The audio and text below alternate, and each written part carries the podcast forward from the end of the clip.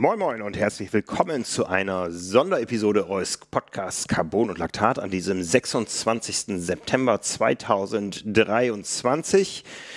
Ja, hier sitzen und sind sehr gespannt auf eure Fragen, die wir natürlich schon kennen. Euer Chefredakteur Nils Fließert, guten Tag. Und mein Name ist Frank Wechsel, ich bin euer Publisher. Ja, wir haben letzte Woche aufgerufen, ruft uns an, schreibt uns, teilt uns mit, was ihr von uns wissen wollt. Und damit haben wir uns beschäftigt, haben ein paar schöne Fragen ausgesucht und die gehen wir heute zusammen durch. Jawohl, bunt gemischt. Bunt gemischt. Bunt gemischt wie das Triathlon geschehen. Wir wissen natürlich, dass es am Wochenende auch ganz viele tolle Rennen gab mit Weltmeistertiteln für Deutschland, mit Olympia-Qualifikation, mit einem Ironman 73-Sieg für Deutschland in Amerika. Über das alles haben wir berichtet. Ihr wisst, wir sind hier kein Nachrichtenkanal im Podcast. Wir picken uns immer mal wieder nachrichtliche Dinge raus, sprechen darüber, aber das, was am Wochenende sich äh, abgespielt hat, das findet ihr alles ausführlich auf trimark.de. Und da wir es letzte Woche angekündigt haben, dass wir uns heute mit euch beschäftigen, bleiben wir auch dabei und können nur auf das, was wir schon veröffentlicht haben, verweisen. Ja, so machen wir es. Und dann legen wir mal los. Hau rein. Hau rein. Ja, wir haben uns äh, viele Fragen angeguckt und haben sie in drei Kategorien äh, unterteilt. Das erste ist ein Blog, wo ihr etwas über unsere Arbeit wissen wollt. Und ähm, ja, da gibt es ein paar spannende Dinge zu erzählen. Der zweite Blog ist der, wo ihr uns zu unserem Sporttreiben, zu unserem eigenen Triathlon Leben und Erleben gefragt habt. Und der dritte Block geht dann so ins Szenische rein mit äh, spannenden Szenethemen und dann legen wir doch mal los mit dem ersten Block. Also es geht um unsere Arbeit und ich habe uns beide eben vorgestellt. Ich würde mal sagen, wir beginnen mal mit einem Anrufer. Hi, Rotes Bonnier. Dumme Frage gibt es dennoch. Äh, meine Frage wäre folgende. Äh, Frank, du stellst ihn vor euer Publisher. Was ist ein Publisher und äh, was ist, was du anders machst als die anderen Kollegen? Das würde ich gerne mal wissen. Grüße aus Bonn, Robert. Ciao, ciao. Ja, danke, Robert. Ähm, hört sich so ein bisschen niederländisch an. Also wir freuen uns natürlich auch, wenn wir überall gehört werden. Auch wenn er sagte, er ruft aus Bonn an. Ja, ja was ist der Unterschied zwischen Publisher und Chefredakteur? Ja, ich habe dir scherzhaft ja schon gesagt, das wüsste ich auch gerne mal, was der Publisher so macht. Aber sag das doch mal selber, wie du das beschreibst. Oder fang bei mir an, keine Ahnung. Nee, mach, mach du mal. Du, du, du hast das ja so festgelegt. Ja, also äh, früher habe ich mich mal Verleger genannt, was ich, äh, ja, ich sag mal, im strengsten deutschen spießigen Sprachgebrauch ja auch bin. Ein Verleger ist der, der mit der Zigarre im Ledersessel sitzt und ähm, das Geld Schimpf, schimpft das nicht, dass die anderen nicht genug Geld reingebracht haben. genau, genau. genau. Ne, ähm, äh, verlegen kommt von Vorlegen, habe ich irgendwo mal gehört, gelernt. Aber ich bin natürlich längst nicht mehr nur das. Äh, auf der einen Seite war ich nie der reine Verleger. Ich war ja immer inhaltlich auch irgendwo involviert. Und zum anderen veröffentlichen wir auch auf verschiedensten Kanälen. Und ich habe noch nie den Begriff Podcast-Verleger gehört. Ja, also. Ja, gut, stimmt. Wie nennt man, aber wie nennt man das denn dann? Ja, Publisher. Ja, genau. ne? Ich bin letztendlich der, der hier mit Silke zusammen verantwortlich ist äh, für das Wirtschaftliche im Unternehmen Spomedes. Und das funktioniert bei uns in, ja, Teilung vieler Aufgaben. Ich nehme eben auch viele Aufgaben redaktionell noch wahr, auch wenn ich leider viel zu selten dazu komme, Dinge zu schreiben. Also jetzt habe ich, ich war am Wochenende in Berlin, ich kann schon mal spoilern, eine spannende Geschichte, die sich so mit dem äh, Bereich Hightech-Equipment äh, beschäftigt, äh, mitgebracht. Ähm, aber ich komme eigentlich nicht zum Schreiben. Ich, ich, ich habe überall so meine Finger drin, äh, weiß bei ganz vielen Dingen, die können andere besser als ich. Äh, da halte ich meine Finger dann auch raus und ja, bin aber der, der, ich sag mal, die grobe inhaltliche Linie über alle Medien äh, auch mit vorgibt und dafür sorgt, dass das Ganze wirtschaftlich funktioniert. So könnte man das sagen, ja. Ja, und was macht der Chefredakteur? Der Chefredakteur ist der Chef der Redaktion, wenn du so willst. Ne? Also das ist quasi der, der oberste Redakteur. Also ich bin halt in dem Sinne verantwortlich für die Inhalte und ja, ja, so, so, da, da ist eigentlich dann schon Punkt. Wie heißt es immer so schön, verantwortlich im Sinne der, äh, des Presserechts sozusagen. Ähm, ja, und ich, also ich gebe halt vor in, in unseren Kanälen, vor allen Dingen in der Zeitschrift halt äh, übergeordnet, wie sieht es aus, wie ist, wie ist die, das Heft zusammengestellt, in welche Richtung geht man, treff, ja, die Entscheidungen, die getroffen werden, bes besprecht die Themen mit den Redakteuren und freien Autoren, halt da quasi die Fäden zusammen äh, ja, und bin letztendlich dann, ja, wenn man so will, verantwortlich für das Produkt, aber ja nicht derjenige, der es macht, sondern das machen wir. Es ist natürlich immer eine Teamleistung, aber in irgendeine Richtung muss das Team ja geführt werden und letztendlich ist das dann meine Aufgabe. Ja, das kann man, glaube ich, gut so zusammenfassen. Also Team ist sicher ein ganz großes Stichwort, ja. Ohne uns beide würde manche Dinge funktionieren, aber ohne das Team würden viele Dinge gar nicht funktionieren. Ähm, das auf jeden Fall, ja. Genau, wir, wir, wir sind die, die oft dann irgendwo eine Richtung vorgeben oder äh, auch mal Dinge ablehnen. Ja, wir bekommen ja auch viele Themenvorschläge von außen, darüber entscheiden äh, und versuchen das Ganze möglichst multimedial darzustellen, indem wir eben auch nicht nur dieser Podcast sind, sondern der Podcast bezieht sich ja auch auf aktuelles Geschehen, was dann eben auf der Website sich äh, abgespielt hat. Äh, wir sind auf YouTube unterwegs, äh, berichten über die gleichen Veranstaltungen, über die wir auch im Print berichten dann. Aber das Ganze soll ein großes Ganzes nach außen sein. Da haben wir auch manchmal so unsere Probleme mit, dass wir auf einzelne Kanäle reduziert werden. Ja, ähm, wir freuen uns natürlich, wenn wir an unserer Stimme erkannt werden über den Podcast, aber daneben fotografieren wir auch noch super gerne beide und äh, schreiben gerne ja. mit unterschiedlichen ähm, Gewichtungen, stellen das Ganze auf der Website da, die irgendwo programmiert werden muss. Also ja, so gibt es eben da eine, eine ich sag mal, eine inhaltliche Ebene und eine Meta-Ebene, wo wir dann gucken, wie können wir die Dinge darstellen, was brauchen wir technisch auf der Website noch, wie müssen wir uns da weiterentwickeln. Äh, solche Entscheidungen wie Triathlon Plus, die treffen wir natürlich auch im Team, aber das ist dann letztendlich was, was ich irgendwo vorgebe, weil ich sehe, gewisse Ströme in der Medienwelt gehen in gewisse Richtungen, da müssen wir uns verändern, wenn wir uns da einfach langfristig gut aufstellen wollen und ähm, ja, ja, was man vielleicht auch noch im Hinterkopf haben muss, ist, dass ja Spomedes kein gigantischer Verlag ist, der über, weiß was ich, wie viele Publikationen verfügt und so weiter. Ähm, wir sind zwar überall mit dabei und wir sind auch in der Triathlon-Welt äh, äh, relativ groß, aber äh, nicht zu vergleichen mit, weiß was ich, damals Gruner und Jahr oder ja, ja. Äh, mhm. Bauer, weil, name it, wie sie alle heißen, also die großen Verlage, äh, das ist eine komplett andere Welt. Ne? Letztendlich machen wir das Gleiche, aber eben auf einem, ähm, in, in einem ganz anderen Rahmen und dadurch auch ein bisschen anders. Also bei uns macht so ja, nicht jeder alles, das wäre jetzt auch falsch, aber mhm. man muss deutlich breiter aufgestellt sein, letztendlich, um, um ja, in, in so einer Special Interest Nische die richtigen Produkte zu machen. Ja, ja. Du hast große Verlage erwähnt. Ich glaube, im großen Verlag gäbe es uns nicht so in dieser Medienvielfalt. Da würde vieles mehr noch durch andere Controllings laufen, als äh, wir sie hier für nötig erachten. Ja, also wir können halt so agieren, weil wir eben so klein sind, aber auch eben so groß sind. Wir sind immerhin 16 Leute, die hier Geld verdienen. Ja. Und ähm, das ja, macht, macht immer großen Spaß, das Ganze weiterzuentwickeln. Ja, wir waren auch schon deutlich weniger Leute. Wir waren auch schon mal mehr Leute, als wir noch einen Buchverlag hatten, als man noch in der Sportwelt gedruckte Bücher gelesen hat. Ja. Es kommt einem vor wie aus einer anderen Zeit. Genau, genau. Ne? Ähm, und ja, wir ergänzen uns da super und das tun wir auch weiter mit dem Team in, in den, ja, man kann ja nicht sagen, in den anderen Ebenen dann, weil wir haben hier flache Hierarchien. Aber ja. irgendwer muss am Ende auch mal sagen, es geht in die Richtung oder eine Entscheidung treffen und das sind halt dann meistens, was das die Produkte betrifft, wir beiden. So ist es. Genau, ich hoffe, damit ist die Frage von Robert beantwortet. Ich, ich fand, den, ich fand den Ledersessel-Vergleich, das hat es für mich am anschaulichsten gemacht. so, weiter geht's. genau. Ähm, wir steigen mal noch ein bisschen früher ein. Äh, Trilail hat nämlich gefragt, wie kam es zur Gründung von Trimac? Dieses Trimac, das ist ja auch irgendwie so ein Begriff, den benutzt man nur extern. Wir intern benutzen den ja gar nicht. Wir sind das Trimac. Ja? Wir ja. sind die Zeitschrift Triathlon, wir sind äh, trimac.de, wir sind äh, Triathlon Insider im, äh, äh, in, in, der Bewegtbildwelt. Hier sind wir Carbon Lactat, aber ich glaube, nach außen ist unser Oberbegriff Trimac. Ähm, von daher ist es auch ein bisschen schwierig, auf diese Frage zu antworten, wie kam es zur Gründung. Ähm, ich habe ja nicht bei Null angefangen. Ich bin ja irgendwo mal quer eingestiegen als Medizinstudent damals, als es eine Zeitschrift gab, die, glaube ich, in dem Stadium Triathlon und Duathlon hieß. Ich war Pressesprecher des Triathlonverbands Niedersachsen und habe dazu geliefert und habe ruckzuck gemerkt, oh, da ist aber ein ganz großes äh, Vakuum in der Redaktion, die brauchen Hilfe, habe meine Hilfe angeboten, die Hilfe ist angenommen worden. Und so bin ich da mal reingerutscht in eine Zeitschrift, die damals der Deutschen Triathlon Union gehörte und die äh, von einem kleinen Verlag, nein, auch das ist falsch, die von einem großen Verlag in Aachen verwaltet wurde und von einer kleinen Agentur in Freiburg bestückt wurde. Ja, also der große Verlag war ein Verlag, der mit äh, ganz wenig Mitarbeitern ganz viele Zeitschriften für Verbände größtenteils gemacht hat.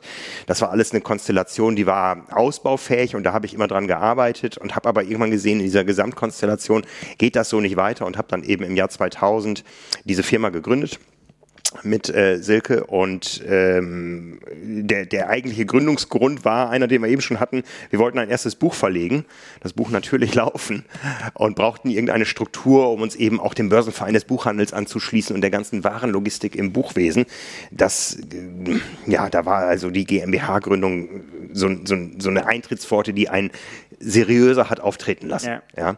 Und ähm, dann hat es nicht lange gedauert, dass wir gesagt haben, wir haben auch Interesse, die Zeitschrift Triathlon weiterzuentwickeln.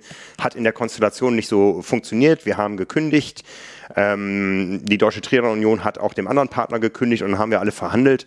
Und irgendwann haben wir dann den Zuschlag bekommen, waren aber weiter abhängig von der Deutschen Triathlon Union. Als äh, am Anfang hieß es Verbandsorgan. Ich habe dann immer gesagt, wir müssen vom Verbandsorgan zur Mitgliederzeitschrift werden. Wir wollen nicht das muffige Ding des Verbandes sein, sondern die Serviceleistung für die Mitglieder.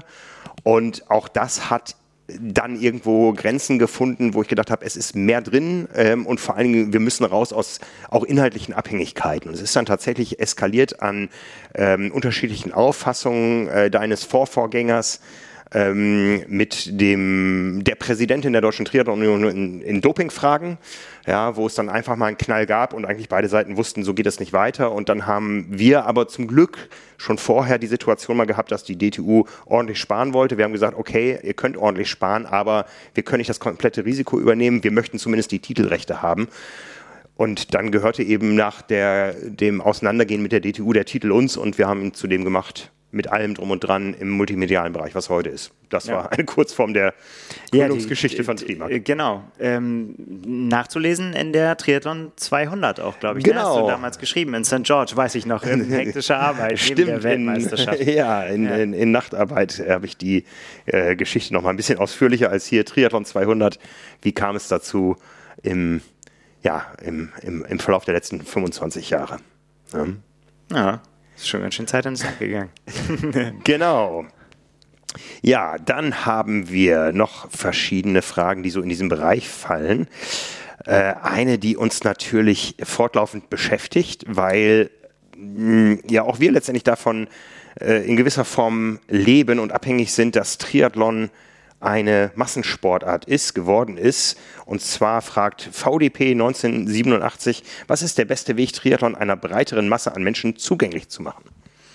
Sehr schöne Frage. Sowieso sind ein paar dabei, auch kommen noch welche, äh, wo ich wirklich echt nachdenken musste und überlegt habe und äh, auch erstmal ja, mir so ein, so ein Bild machen musste davon. Und, und das ist tatsächlich, äh, im Grunde ist es ja genau das, womit wir uns immer beschäftigen und was wir uns äh, immer fragen. Wie können wir noch mehr Menschen für Triathlon begeistern? So, mhm, ne? Mhm. Ähm, und ich habe mal für mich, mal gucken, was du gleich sagst, so, ich habe ich hab so ähm, ich würde sagen, drei, drei Punkte, äh, an, an denen man arbeiten könnte. Ich glaube, der erste äh, ist tatsächlich, und da, das ist vielleicht nicht so die, ähm, ja, wie soll man sagen, es ist vielleicht nicht die offensichtlichste Antwort, aber ich glaube, dass die Olympischen Spiele ein ganz großer Faktor sind.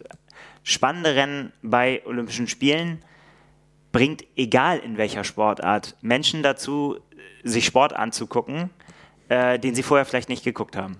Also so geht mir es zumindest. Sportliche, äh, sportbegeisterte Menschen, Kinder, Jugendliche, die Olympische Spiele äh, gucken, gucken auf einmal Sachen, die sie sonst nie geguckt hätten, wenn, und da kommen wir vielleicht zum zweiten, auch äh, in dem Fall deutsche Athleten, wenn wir hier aus Deutschland äh, darauf gucken, dabei sind und vielleicht sogar eine Chance haben, irgendwie was zu reißen. Mhm. Dann, also dann ergibt sich eine automatisch eine, eine, Begeisterung dafür und man fiebert mit und man begeistert sich dann vielleicht auch ja für Dinge, über die man vorher noch nicht so nachgedacht hat. Und deswegen glaube ich, ist Olympia ein, ein großer Faktor.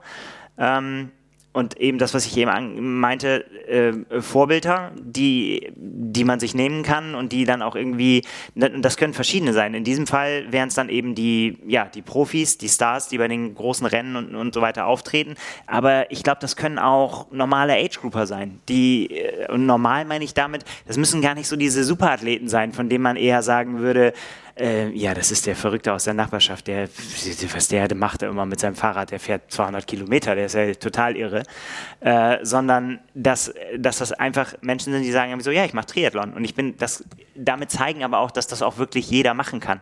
Und dass man das auch nicht nur auf äh, Top-Niveau machen muss, sondern dass es auf, äh, ja, da, dass man einfach seinen, seinen ganz eigenen Weg dafür finden kann. Das können eben ja, können Menschen aus der Nachbarschaft sein, aus dem Sportverein oder Lehrer zum Beispiel auch. Erlebe ich gerade an der Schule von meinem äh, Sohn, dass die ähm, und von meiner Tochter, die, da, da gibt es Lehrer, die sich mit Triathlon beschäftigen, die jetzt so langsam mit Duathlon äh, irgendwie einsteigen, mhm. so, damit keiner ertrinkt, irgendwie so, aber die sagen irgendwie so, man kann auch was, äh, ne, kann was, ähm, kann was aufbauen. Also das waren so, so meine, meine, ähm, meine Gedanken dazu, weil ich glaube tatsächlich, es, es braucht halt letztendlich die großen Medien. Wir sind schon sehr speziell. Wenn man bei uns landet, landet man bei uns entweder durch, durch Zufall oder wenn man schon viel Interesse hat für Triathlon. Ne? Ja. Da, so, da, da, dann stößt man auf uns. Ähm, wenn das aber übertragen wird in der ARD, keine Ahnung, große Dings, und da weiß ich nicht, ob dann, ähm, und ich glaube, da spielt halt Olympia noch eine größere Rolle als zum Beispiel Hawaii weil da musst du auch schon oh, die Nacht aufbleiben und mal gucken, so, ne, ob ich das mache. Ja. Ähm, aber je nachdem, wo dann die Olympischen Spiele sind, sich das jetzt in Paris anzugucken ähm, oder auch sowas wie, wie das Staffelformat. Mhm. Ne, wo einfach äh, Action ist. Ich weiß nicht, mein Bruder, der überhaupt nichts mit Triathlon zu tun hat, hat zu mir gesagt so, wie geil ist das denn? Das ist ja mega spannend, wenn die sich dann da abwechseln und so weiter. Ich so, ja, ja. genau. Das ist es. Ja. Aber man muss halt darauf gestoßen werden. Und das funktioniert halt eben, ja, dass möglichst viele Menschen darüber reden. Ja, ja. Ähm, äh, ich bin gerade bei so ein paar Punkten hellhörig geworden. Äh, mit dem Lehrer hat es nämlich bei mir auch angefangen. Der Klassenlehrer meiner Nachbarklasse in der Grundschule, Martin Sülow. Ich weiß nicht, ob es ihn noch gibt. Ähm, Triathlon macht er, glaube ich, schon länger nicht mehr. Der, es gibt ihn noch. Er ist nämlich gerade vor ein paar Jahren in den Ruhestand getreten, als er dann äh, Leiter, Schulleiter meiner ehemaligen Grundschule war. Der fuhr nämlich immer knallbunt, neonfarben bekleidet äh, bei uns am Haus vorbei und das war der Ironman des Landkreises Osnabrück damals. Ja, also den kannten alle. Der hat dann nie Hawaii gemacht, aber der hat äh, große Dinge, ähm, den wie hieß der Triathlon in Ostfriesland? Gab es mal in Jümme, gab es mal eine Langdistanz, die war sogar mal Europameisterschaft und Almere und solche Dinge hat der gemacht. Und das war der, wo äh, wir nachgeeifert haben. Der hat mich irgendwann angesprochen, ja, willst du nicht auch mal Triathlon machen? So, so kam ich dazu. Und ähm, war dann natürlich schon lange drin, habe meinen ersten Triathlon, glaube ich, 1991 gemacht und äh, dann äh, 96 äh, Rot und Hawaii. Und kann mich auch noch erinnern, die ersten Olympischen Spiele in, in äh, Sydney ich glaube, sie fingen an mit dem Damenrennen die Deutschen hatten keine Chance, aber sie haben die Chance, die sie hatten, genutzt. Und zwar die Chance für maximale TV-Zeit in Deutschland. Joel Franzmann als exzellente Schwimmerin und hervorragende Radfahrerin, die konnte einfach nicht laufen, das wusste man. Aber die hat einfach mal ähm, einen Ausreißversuch gemacht auf dem Rad und ist ganz, ganz lange allein gefahren und war im Fernsehen als die Führende in dieser neuen olympischen Sportart Triathlon. Ja, mit ja. großartiger Kulisse damals auch. Ne? mit großartiger Kulisse vor dem Opernhaus. Genau, das ja, werden wir also, dieses Jahr ja wieder erleben in Paris. Ja. Und, und äh, ich, ich glaube, das sind einfach so die Bilder, wo man sagen kann, so, wow, okay. Genau. Das ist ja, und so, so weit ist das ja auch gar nicht, was die. Äh, ja, ja. Ne? Also, na, ne? das, das sind vielleicht die Gedanken. Und das war so dann die, die äh, Initialzündung, die das Feuer entzündet, entzündet hat, und zwar schon am nächsten Tag, der deutsche Glatzkopf, der lange führt auf der Laufstrecke und sich dann noch überholen lässt und äh, trotzdem sich als Zweiter, als Silbermedaillengewinner freut, als hätte er gerade ähm, äh, Weihnachten, Ostern zusammen die äh, Olympischen Spiele in drei Disziplinen und so weiter. Das, das war ja dieser Freudentanz da, der ist den Deutschen im Gedächtnis geblieben. Der hat zwar nur in Anführungszeichen Silber geholt, aber mit Stefan Wutschkowitsch ist ganz, ganz viel auch an Türen aufgegangen für den Triathlonsport und dann gab es alles diese ganzen Geschichten. Da Jürgen Zeck, Lothar Leder natürlich auf der Langdistanz.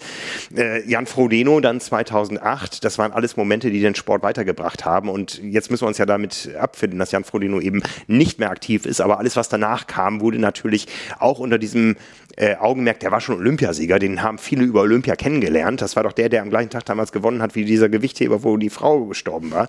Also das sind alles so Momente, die den Sport weitergebracht haben. Und ähm, ja, diese Momente, die, die muss es weitergeben. Wir sehen ja jetzt gerade, wir haben vorhin kurz drüber gesprochen, was da gerade im Nachwuchs los ist in Deutschland. Ne? Also das ist schon... Ähm, ja, ich, äh, man hätte auf diese Frage auch antworten können, ganz einfach Jan Frodeno klonen.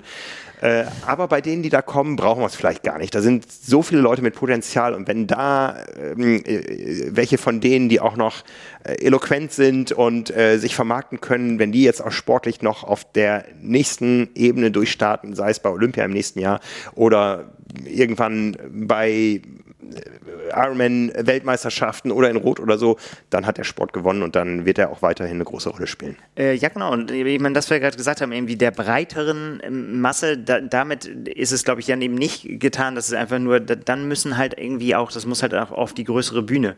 Genau. So, und deswegen sind halt auch so, man, ja, sind, sind uns auch so Dinge wie wenn, ja, wenn das öffentlich-rechtliche Fernsehen zum Beispiel berichtet äh, aus Hawaii und das, das würden wir nicht als Konkurrenz sehen, sondern wir sagen halt einfach, je mehr und je größer die Medien sind, darüber, berichten über Triathlon, desto besser. Ganz genau.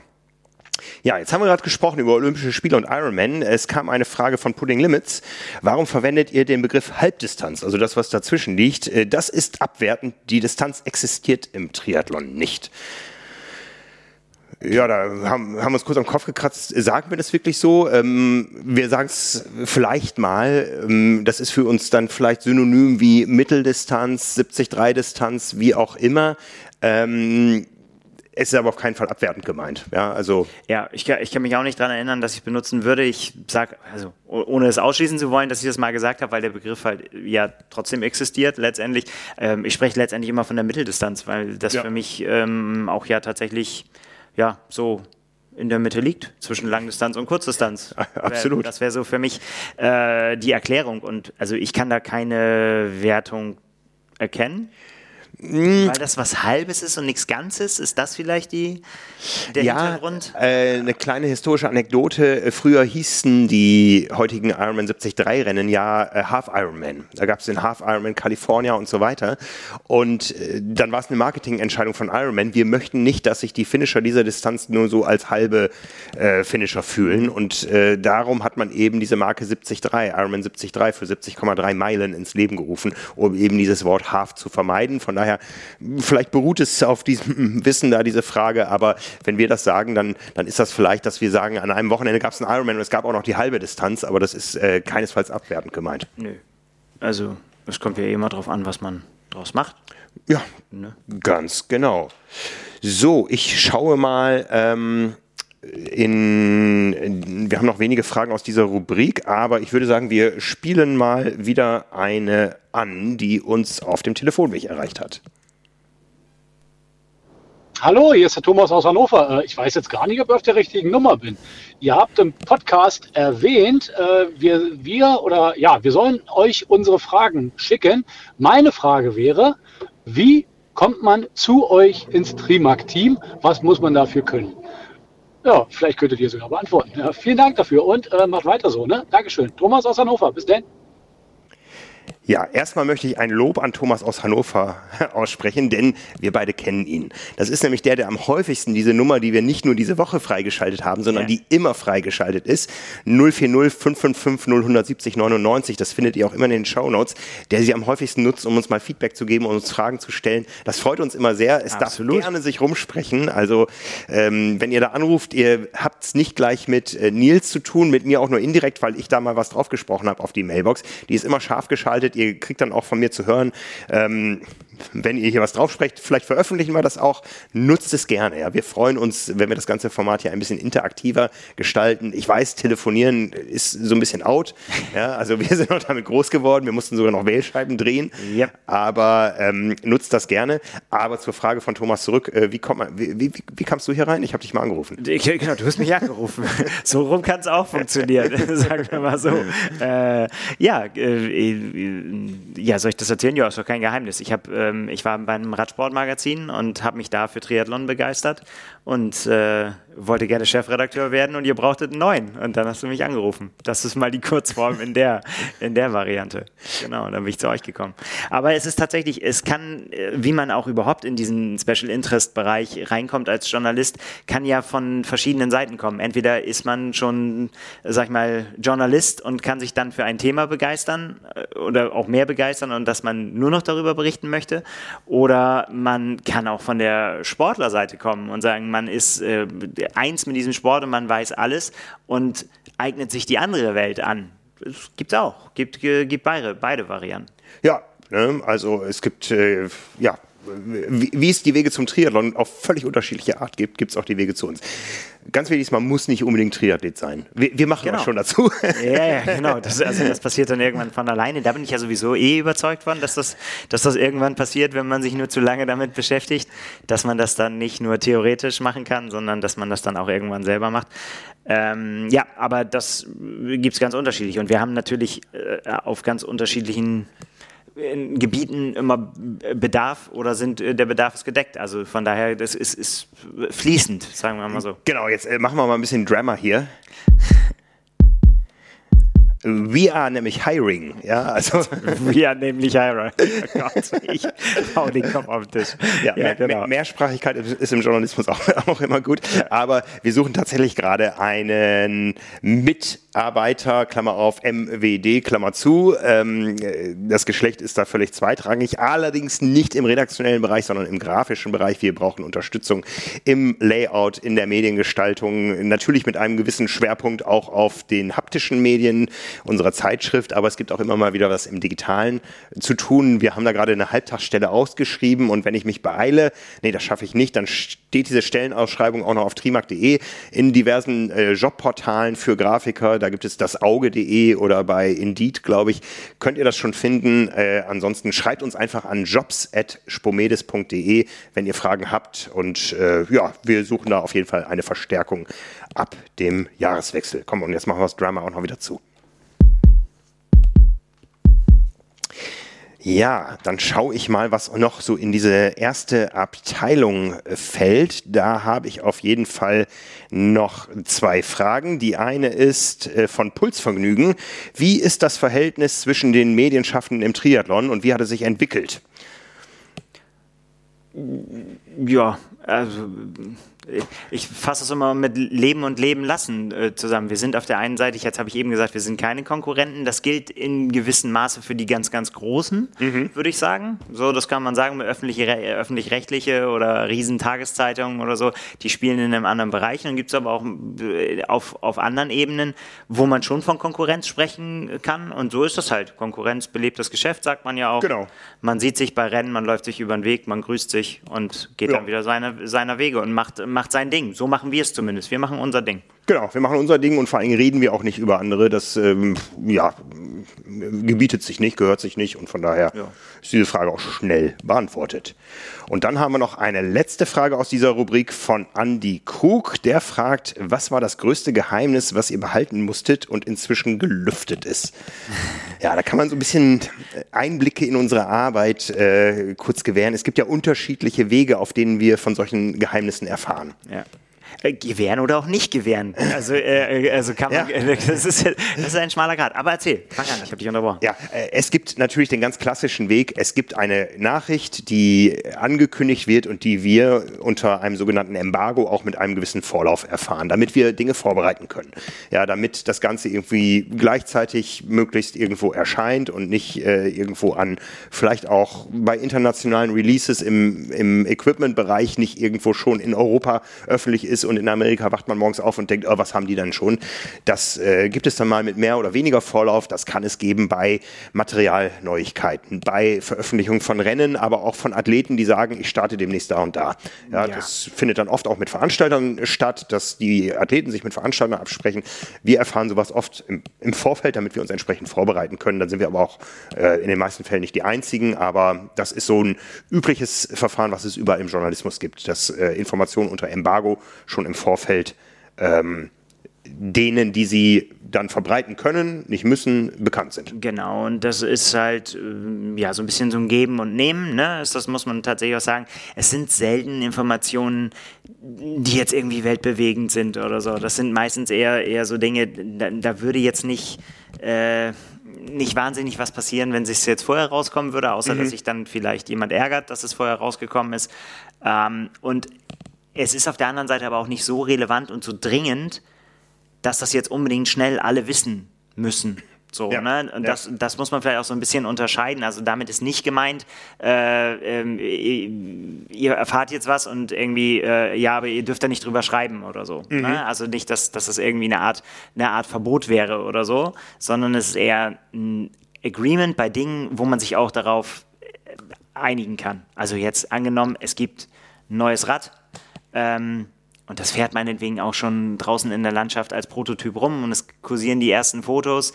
So, dann ist es halt immer die Frage, wie, häufig ist halt auch dann so, es hilft halt dann, das auch abzuwarten, um halt das komplette Bild zu bekommen und auch die kompletten Informationen zu haben und so weiter, anstatt zu sagen, oh, wir haben es gesehen, da fährt's rum mhm, und man mhm. weiß aber sonst eigentlich gar nichts darüber, ja, ja. Ne, mhm. sondern dann einfach zu sagen, okay, äh, wann wird's veröffentlicht, dann und dann und dann, okay, kann man, kann man mit leben, kann man zu dem Zeitpunkt veröffentlichen und dann wissen wir es aber auch. Dann haben wir auch, ist im Zweifel auch schon getestet mhm, und mhm. ähm, ja, können mehr darüber erzählen. Hat man mehr von, ja, als wenn man es vorher machen würde. Das ist so, ja, das gibt es im gibt es in vielen Bereichen und das ist halt eben diese Embargo-Geschichte. Es gibt aber auch noch was anderes. Ja, es, es gibt, ähm, ich wollte da gerade noch mal einhaken, auch wenn es um, um Personen geht, ja, XY tritt zurück, dann erfährt man es manchmal im Vorfeld, damit man auch die Chance hat, noch im Vorfeld mit der Person äh, zu sprechen, ja, um äh, das Bild rund zu machen, was man dann nach außen vertritt. Ne?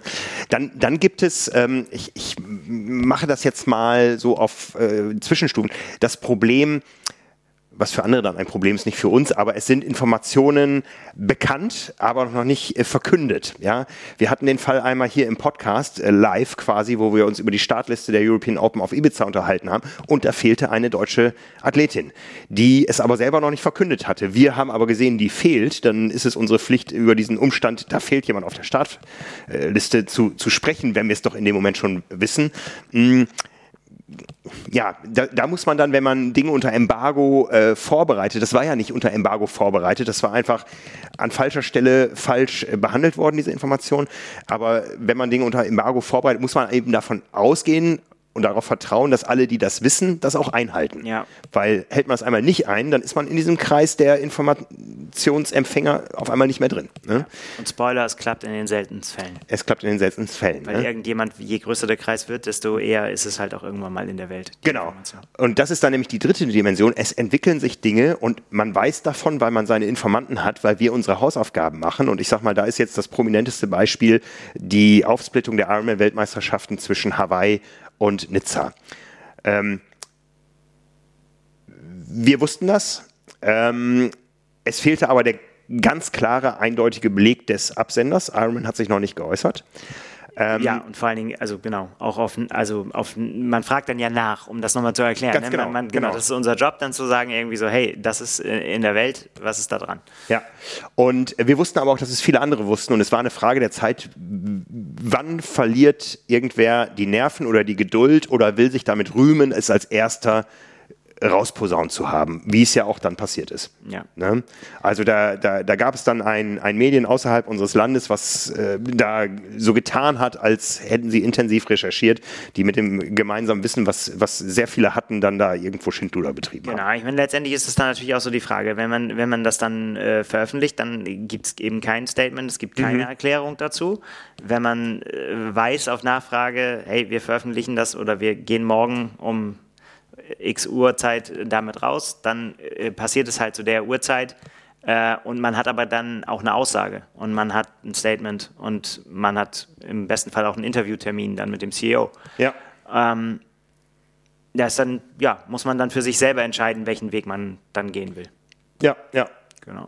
Ganz genau. Ne? Und ähm, also ich glaube, von der Größe her, von der Tragweite her kann man sicher sagen, dieses äh, Auseinandergehen der Ironman-Weltmeisterschaften und die Austragung an zwei Orten war sicher was, was ähm, mh, ja, äh, gewisse Eindrücke hinterlassen hat. Es wussten viele, es kam dann immer der Moment, dass es veröffentlicht wurde, aber dann hat Iron Man ja noch ewig gebraucht, um es von sich aus zu bestätigen, wo es äh, eigentlich nach außen äh, offen war, mit der großen Gefahr, dass alle, die darüber geschrieben haben, auch wir, sich äh, bis auf die Knochen blamieren weil es eben dann doch nicht so wäre, weil es eine Fehlinformation wäre. Und das ist eben unsere Aufgabe, dann das Ganze so zu untermauern, dass ja, wir sagen können, genau, okay. So wasserdicht zu machen, ja. ne? also dass man mhm. nicht einfach irgendwas behaupten kann. Ganz genau. Da gibt es ja auch prominente äh, Fälle, wo das auch vor Gericht landen kann, wenn man was zu früh behauptet hat, was halt nicht stimmt genau. oder zu dem Zeitpunkt nicht öffentlich war. Mhm.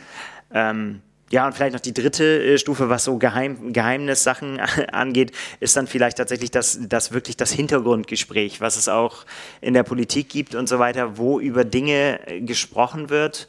Ja, gibt es verschiedene Namen zu unter, unter C, unter 3, unter was auch immer. Es gibt verschiedene äh, Kategorien. Also unter 3 ist auf jeden Fall die, die, die krasseste, wo man auch vielleicht Dinge erfährt, weil es wichtig ist, in welche Richtung sich bestimmte Sachverhalte entwickeln, wo aber, wenn man das veröffentlicht würde, der andere auf jeden Fall das abstreiten würde, dass er das gesagt hat. Also mhm. das ist das, ne? das, das ist so, ja, das ist, nennt man halt Hintergrundgespräch. Wo, und auch das findet natürlich in unserer Branche statt, wo wir von Dingen hören, erfahren, darüber sprechen. Was soll man sagen, es ist nicht der Zeitpunkt, darüber äh, zu sprechen. Oder es ist halt ähm, was, was gar nicht in die Öffentlichkeit gehört, aber es ist gut, wenn ihr es wisst. Ja, ganz genau. Gibt es auch. Gut, eine habe ich noch gefunden, die in diese Kategorie fällt, und zwar nochmal von Pulsvergnügen, mit dem wir eben schon das Vergnügen hatten. Der oder sie fragt uns, wer ist euer Lieblingsathlet, eure Lieblingsathletin und warum? Es ist nur eine Antwort möglich und können wir vorwegnehmen, da, darauf gibt es nur eine mögliche Antwort. Genau, es ist nur eine mögliche Antwort möglich. Wir können keinen Lieblingsathlet, Athletin haben als Journalistin, weil das einfach nicht funktioniert. Also wir ja. können nicht neutral ähm, über, über jemanden berichten, von dem wir sagen würden, das ist mein Lieblingsathlet. Das auch da mag es uns mal rausgerutscht sein oder so, keine Ahnung, da, dieser Begriff, aber der ist auf jeden Fall so nicht gemeint. Ne? Oder äh, wenn, wenn wir davon reden, ich liebe diese Renngestaltung oder wie auch immer, mhm, oder ich mhm. bin Fan davon, wie jemand seine äh, Athlet oder äh, Athletin XY seine ihre Rennen macht, dann äh, ist das was anderes als zu sagen, das ist mein Lieblingsathlet. Das steht uns nicht zu, das geht nicht. Das können wir nicht machen. Das mhm. können wir machen, wenn wir in Rente sind oder wenn die Athleten in Rente sind, können wir auch sagen, wir fanden dich gut. ja, also ich bin Fan von vielen Veranstaltungen und von vielen Athleten, aber alles außerhalb des Triathlons. Das funktioniert einfach nicht. Ja, da müssen wir einfach eine klare Linie auch für uns halten, uns auch immer selber davor schützen. Ja, das ist auch immer mal wieder Diskussionsthema intern. Äh, was können wir machen, was können wir nicht machen? Ja, ähm, es funktioniert einfach nicht und von daher gibt es keinen. Äh, ich kann es wirklich für mich nicht sagen. Ja, es gibt Personen, die mich beeindrucken. Ja. Aber ähm, ich kann von niemandem Fan sein. Ja, das funktioniert nicht. Nee.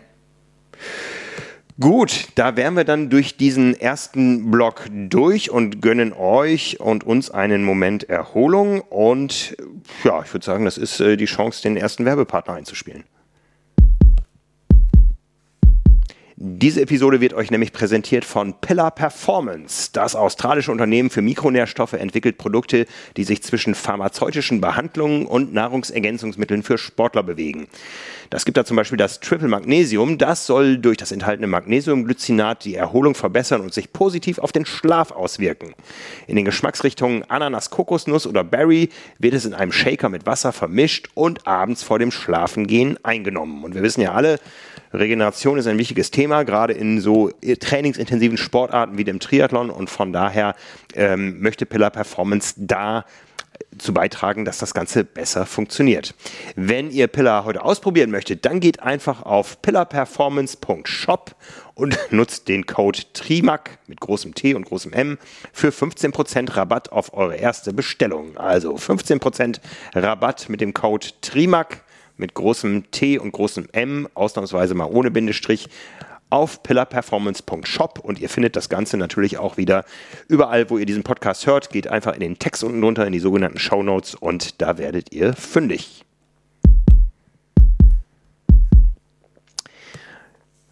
Kommen wir zu unserer zweiten Rubrik, in die wir die Fragen eingeordnet haben. Das sind eure Fragen zu unserem Sporterleben, unserem Sporttreiben, zu Dingen, die wir machen oder nicht machen. Und ähm, ja, jetzt muss ich mal gucken. Fang, fangen wir mal an mit, ähm, mit Benno. Benno Masemann hat uns nämlich zwei Fragen geschickt. Die erste ist, er hat in diesem Jahr eine Sprintdistanz gemacht mit dem Ziel Langdistanz. Ist das bis 2025 realistisch und gesund? Und da jetzt meine Frage von mir an dich. Wie lange hast du gebraucht von deinem ersten Triathlon bis zur ersten Langdistanz? Ähm, ich habe im Sommer 2012 meinen ersten Triathlon gemacht und 2015 bin ich in Rot gestartet. Das ist doch genau. Naja, gut, es wäre ein Jahr weniger jetzt bei Benno. Ja. Ne? Bei mir war es ein bisschen länger. Ich habe ähm, 1991 meinen ersten Triathlon gemacht und bin 1995, gut, waren auch nur vier Jahre, äh, beim Schweriner Schloss-Triathlon, den es auf der Langdistanz so nicht mehr gibt, äh, zum ersten Mal über die 226 Kilometer gestartet dann. Ja. Aber ich, mh, das ist auch bei mir so eine, ja doch, es war irgendwie so, eine, so, ein, so ein zeitliches Ding. Also ich, ich, bei mir war es aber auch tatsächlich so, dass ich wirklich von, von null, ich mache das auf gar keinen Fall Triathlon, äh, bis, bis rot, dann war es eher eine kurze Zeit und ich halt äh, immer nur, ja, in den Sommern. Ich habe das äh, letztendlich, ähm, war das nicht so, dass ich einen Plan hatte und mhm. gesagt habe, irgendwie so, ich will das jetzt so entwickeln. Aber mir war auch klar, nach der ersten ähm, olympischen Distanz war es bei mir das erste Rennen, dass ich gesagt habe, so ja, okay, das muss auf jeden ich, ich weiß nicht wie, aber es muss irgendwie in der Langdistanz münden, weil das ist, äh, das ist äh, sehr geil. Ja, es gibt ja unterschiedliche Wege, die nach Rom führen. Wenn ich jetzt schon zehn Marathons gelaufen bin in den letzten fünf Jahren, dann fällt mir das vielleicht einfacher, äh, weil ich da an die Disziplin schon mal einen sicheren Haken anmachen kann. Äh, wenn ich allerdings erst schwimmen lernen muss äh, und bisher nur, nur rumbrüstele und äh, Probleme habe, dieses zwei Stunden 15 oder zwei Stunden 20 Zeitlimit für die erste Disziplin zu halten, da muss ich mir ein bisschen mehr Gedanken machen und ein bisschen mehr Hausaufgaben machen. Also, um auf die Frage zurückzukommen, realistisch ja, gesund, ähm, das hängt von dir selber ab, Benno. Möglicherweise, ne? ja genau. Also das würde ich nämlich auch so sagen, ich hätte auch mit einem Klaren, das kommt drauf an, geantwortet auf die Vorgeschichte, vor allen mhm. Dingen auf die körperliche äh, Konstitution, sage ich jetzt mal. Also wenn man, keine Ahnung, 150 Kilo wiegt, dann würde ich sagen, da gibt es noch viel zu tun, mhm. äh, bevor man an sowas denken sollte. Äh, wenn man aber, wie du gerade gesagt hast, Vorerfahrung im Laufen hat, wenn man schon weiß, ich bin nicht verletzungsanfällig, ich kann, äh, kann hohe Belastungen aushalten, bin auch vielleicht schon mal sehr weit Rad gefahren ne? mhm. und weiß irgendwie so, ja, Radfahren, Radmarathon habe ich schon drei, vier, fünf Mal gemacht, Ötztaler, mhm. alles, alles im Sack, bin schon mal länger, habe schon länger als zehn Stunden, Stunden Sport mal am Stück gemacht, dann kann man sicherlich den Schritt eher gehen. Also mhm. vor allen Dingen kommt es dann natürlich auch auf die Ambitionen an, die man hat. Ne? Da wird auch in kurzer Zeit also das, wie, es, es kommt drauf an. Es kommt einfach drauf an, äh, was für Ziele man hat und ja, mit welchen Voraussetzungen man da startet, sozusagen, diese Langdistanzreise. Aber genau. möglich auf jeden Fall. Und ja. also gesund hängt nicht von der Zeit ab. Nein, also zu jeder zünftigen Nudelparty zwei Tage vor einer Langdistanz gehört die Frage des Moderators, wer macht hier übermorgen seinen allerersten Triathlon überhaupt? Und auch da werden sich jedes Mal welche finden, wenn die Veranstaltung groß genug ist. Also es ist alles möglich, man muss nur den richtigen Weg dahin gehen und ähm, ja, ob jetzt dieser eine Wettkampf, den man da mal gemacht hat oder nicht gemacht hat, äh, ausschlaggebend ist, wenn man ansonsten zwei Jahre gezielt auf etwas hintrainiert hat, das sei dahingestellt. Ja, genau. Also. Ja, ja, ja, also äh, das würde ich nämlich auch sagen. Also mhm. wir wissen das ja alle, also Langdistanz ist auf jeden Fall schon eine, eine, andere Belastung, als wenn man mal eine Sprint oder mal was ausprobieren will. Einfach so zum Ausprobieren ist das sicherlich äh, eine haarige Geschichte. Also mhm. das, da, da sollte man seinem Körper einfach lange Zeit geben, sich daran zu gewöhnen. Aber wenn man ansonsten fit und gesund und sportlich ist, reden wir da äh, nicht von mehreren Jahren, die man sich auf sowas vorbereiten muss, sondern Nein. eher, das kann man eher in Monaten bemessen. Genau. Äh, Benno hat dann noch die Frage angeschlossen und da bist du der deutlich äh, kompetentere Ansprechpartner als ich. Ab welcher Distanz sollte man sinnvollerweise denn vom Rennrad aufs Triathlon-Bike wechseln? Da kriegst du wieder ein klares, es kommt drauf an äh, von mir. Nein, es kommt tatsächlich drauf an. Zum einen äh, auf das äh, Budget, äh, auf die eigenen Ambitionen, auf die Regeln, auf den Kurs. Äh, das Einzige, auf was es nicht ankommt, würde ich sagen, ist die Distanz. Also wenn ich jetzt zum Beispiel an den von mir so geliebten Hallig-Triathlon denke, äh, würde ich da mit einem Triathlonrad starten? Unbedingt. Ne? Mhm, also mhm. sehr kurze Distanz. Was ist es? Zweimal acht Kilometer ungefähr? Ja, ich glaube, Streckenänderung war es zehn ja. dann, genau. Mhm. Ähm, aber äh, flach auf guten Straßen und wenn ich ein Triathlonrad habe, ja, dann nichts wie her damit, immer ballern, ne? Mhm. weil aerodynamischer äh, auf jeden Fall und damit auf jeden Fall auch schneller. Und äh, die andere Frage ist halt, äh, je länger es geht, und das, da spielt es ja an, Langdistanz, äh, ist ja, macht man das ja nicht nur wegen der Geschwindigkeit, sondern auch wegen der, wie kann ich möglichst lang komfortabel, mich schnell bewegen. Mhm. Und da würde ich sagen, äh, macht das, wenn man dann so will, auf, ab der Mitteldistanz auf jeden Fall äh, äh ist das sinnvoll und kann, wie gesagt, auch auf kürzeren Distanzen, wenn erlaubt, sinnvoll sein. Äh, aber das hängt dann natürlich davon ab, will ich, wenn ich ein Rennrad habe, will ich mir ein Triathlonrad kaufen oder wenn man es andersrum dreht, muss ich mir vielleicht sogar ein äh, äh, Triathlonrad kaufen, weil ich das sonst alles gar nicht sinnvoll betreiben kann. Da heißt es ganz klar nein. Muss man natürlich nicht, auf, also überhaupt nicht sogar. Mhm. Auch jetzt bei der Weltmeisterschaft, und da bin ich wieder beim Kurs in Nizza, äh, sehr viele Rennräder gesehen. Also sehr viele bedeutet dann ungefähr, ich habe irgendwas von 10, 15 Prozent, irgendwas dazwischen. Äh, das ist aber für so eine WM ist es viel, weil viele gesagt haben, komme ich einfach die Berge besser mit hoch und komme ich auch besser mit runter, weil das Handling einfacher ist als mit meiner Triathlon-Maschine. Es hat ja auch noch nicht jeder Scheibenbremsen am Rad, muss man auch sagen. Mein privates Rennrad hat auch Felgenbremsen.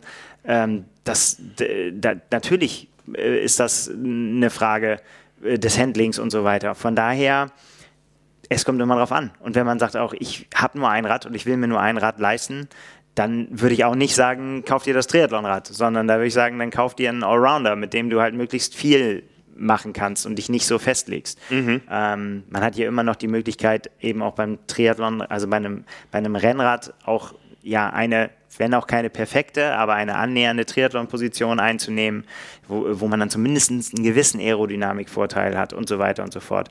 Also kommt drauf an, an der Distanz würde ich das nicht festmachen, aber wenn man sagt, ich habe das Geld, äh, ich habe auch Ambitionen, ich will möglichst gut sein, ich will möglichst schnell sein und äh, ich möchte Mittel- oder Langdistanz machen, dann macht ein Triathlonrad natürlich unbedingt Sinn. Ja, ich, äh, du sagtest ja, man hat das Geld und möchte sich was kaufen. Ich gehe mal zur nächsten Frage über, und zwar von Gertri 86. Was war euer größter Fehlkauf bezüglich Triathlon?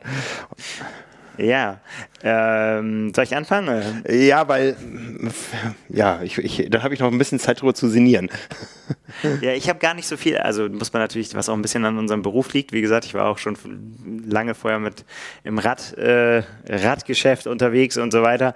Äh, aber deswegen hat das tatsächlich mit einer Disziplin zu tun, mit der ich überhaupt nichts zu tun hatte, nämlich dem Schwimmen. Ähm, und ich habe einen Fehler gemacht, der, glaube ich, relativ weit verbreitet ist. Und wenn ich es besser gewusst hätte, oder ich versuche heute, das den Leuten äh, so zu erklären, dass sie den möglichst nicht machen, den Fehler. Ich habe mir nämlich einen zu günstigen Neo gekauft. Weil ich gesagt habe, okay, ich, ich mache jetzt meinen ersten Triathlon und ich brauche einen Neo und ich wollte mir keinen Leih-Neo holen. Dann habe ich gesagt, so, aber ich wollte auch nicht so viel Geld ausgeben. Ich habe dann geguckt, was kosten die und so.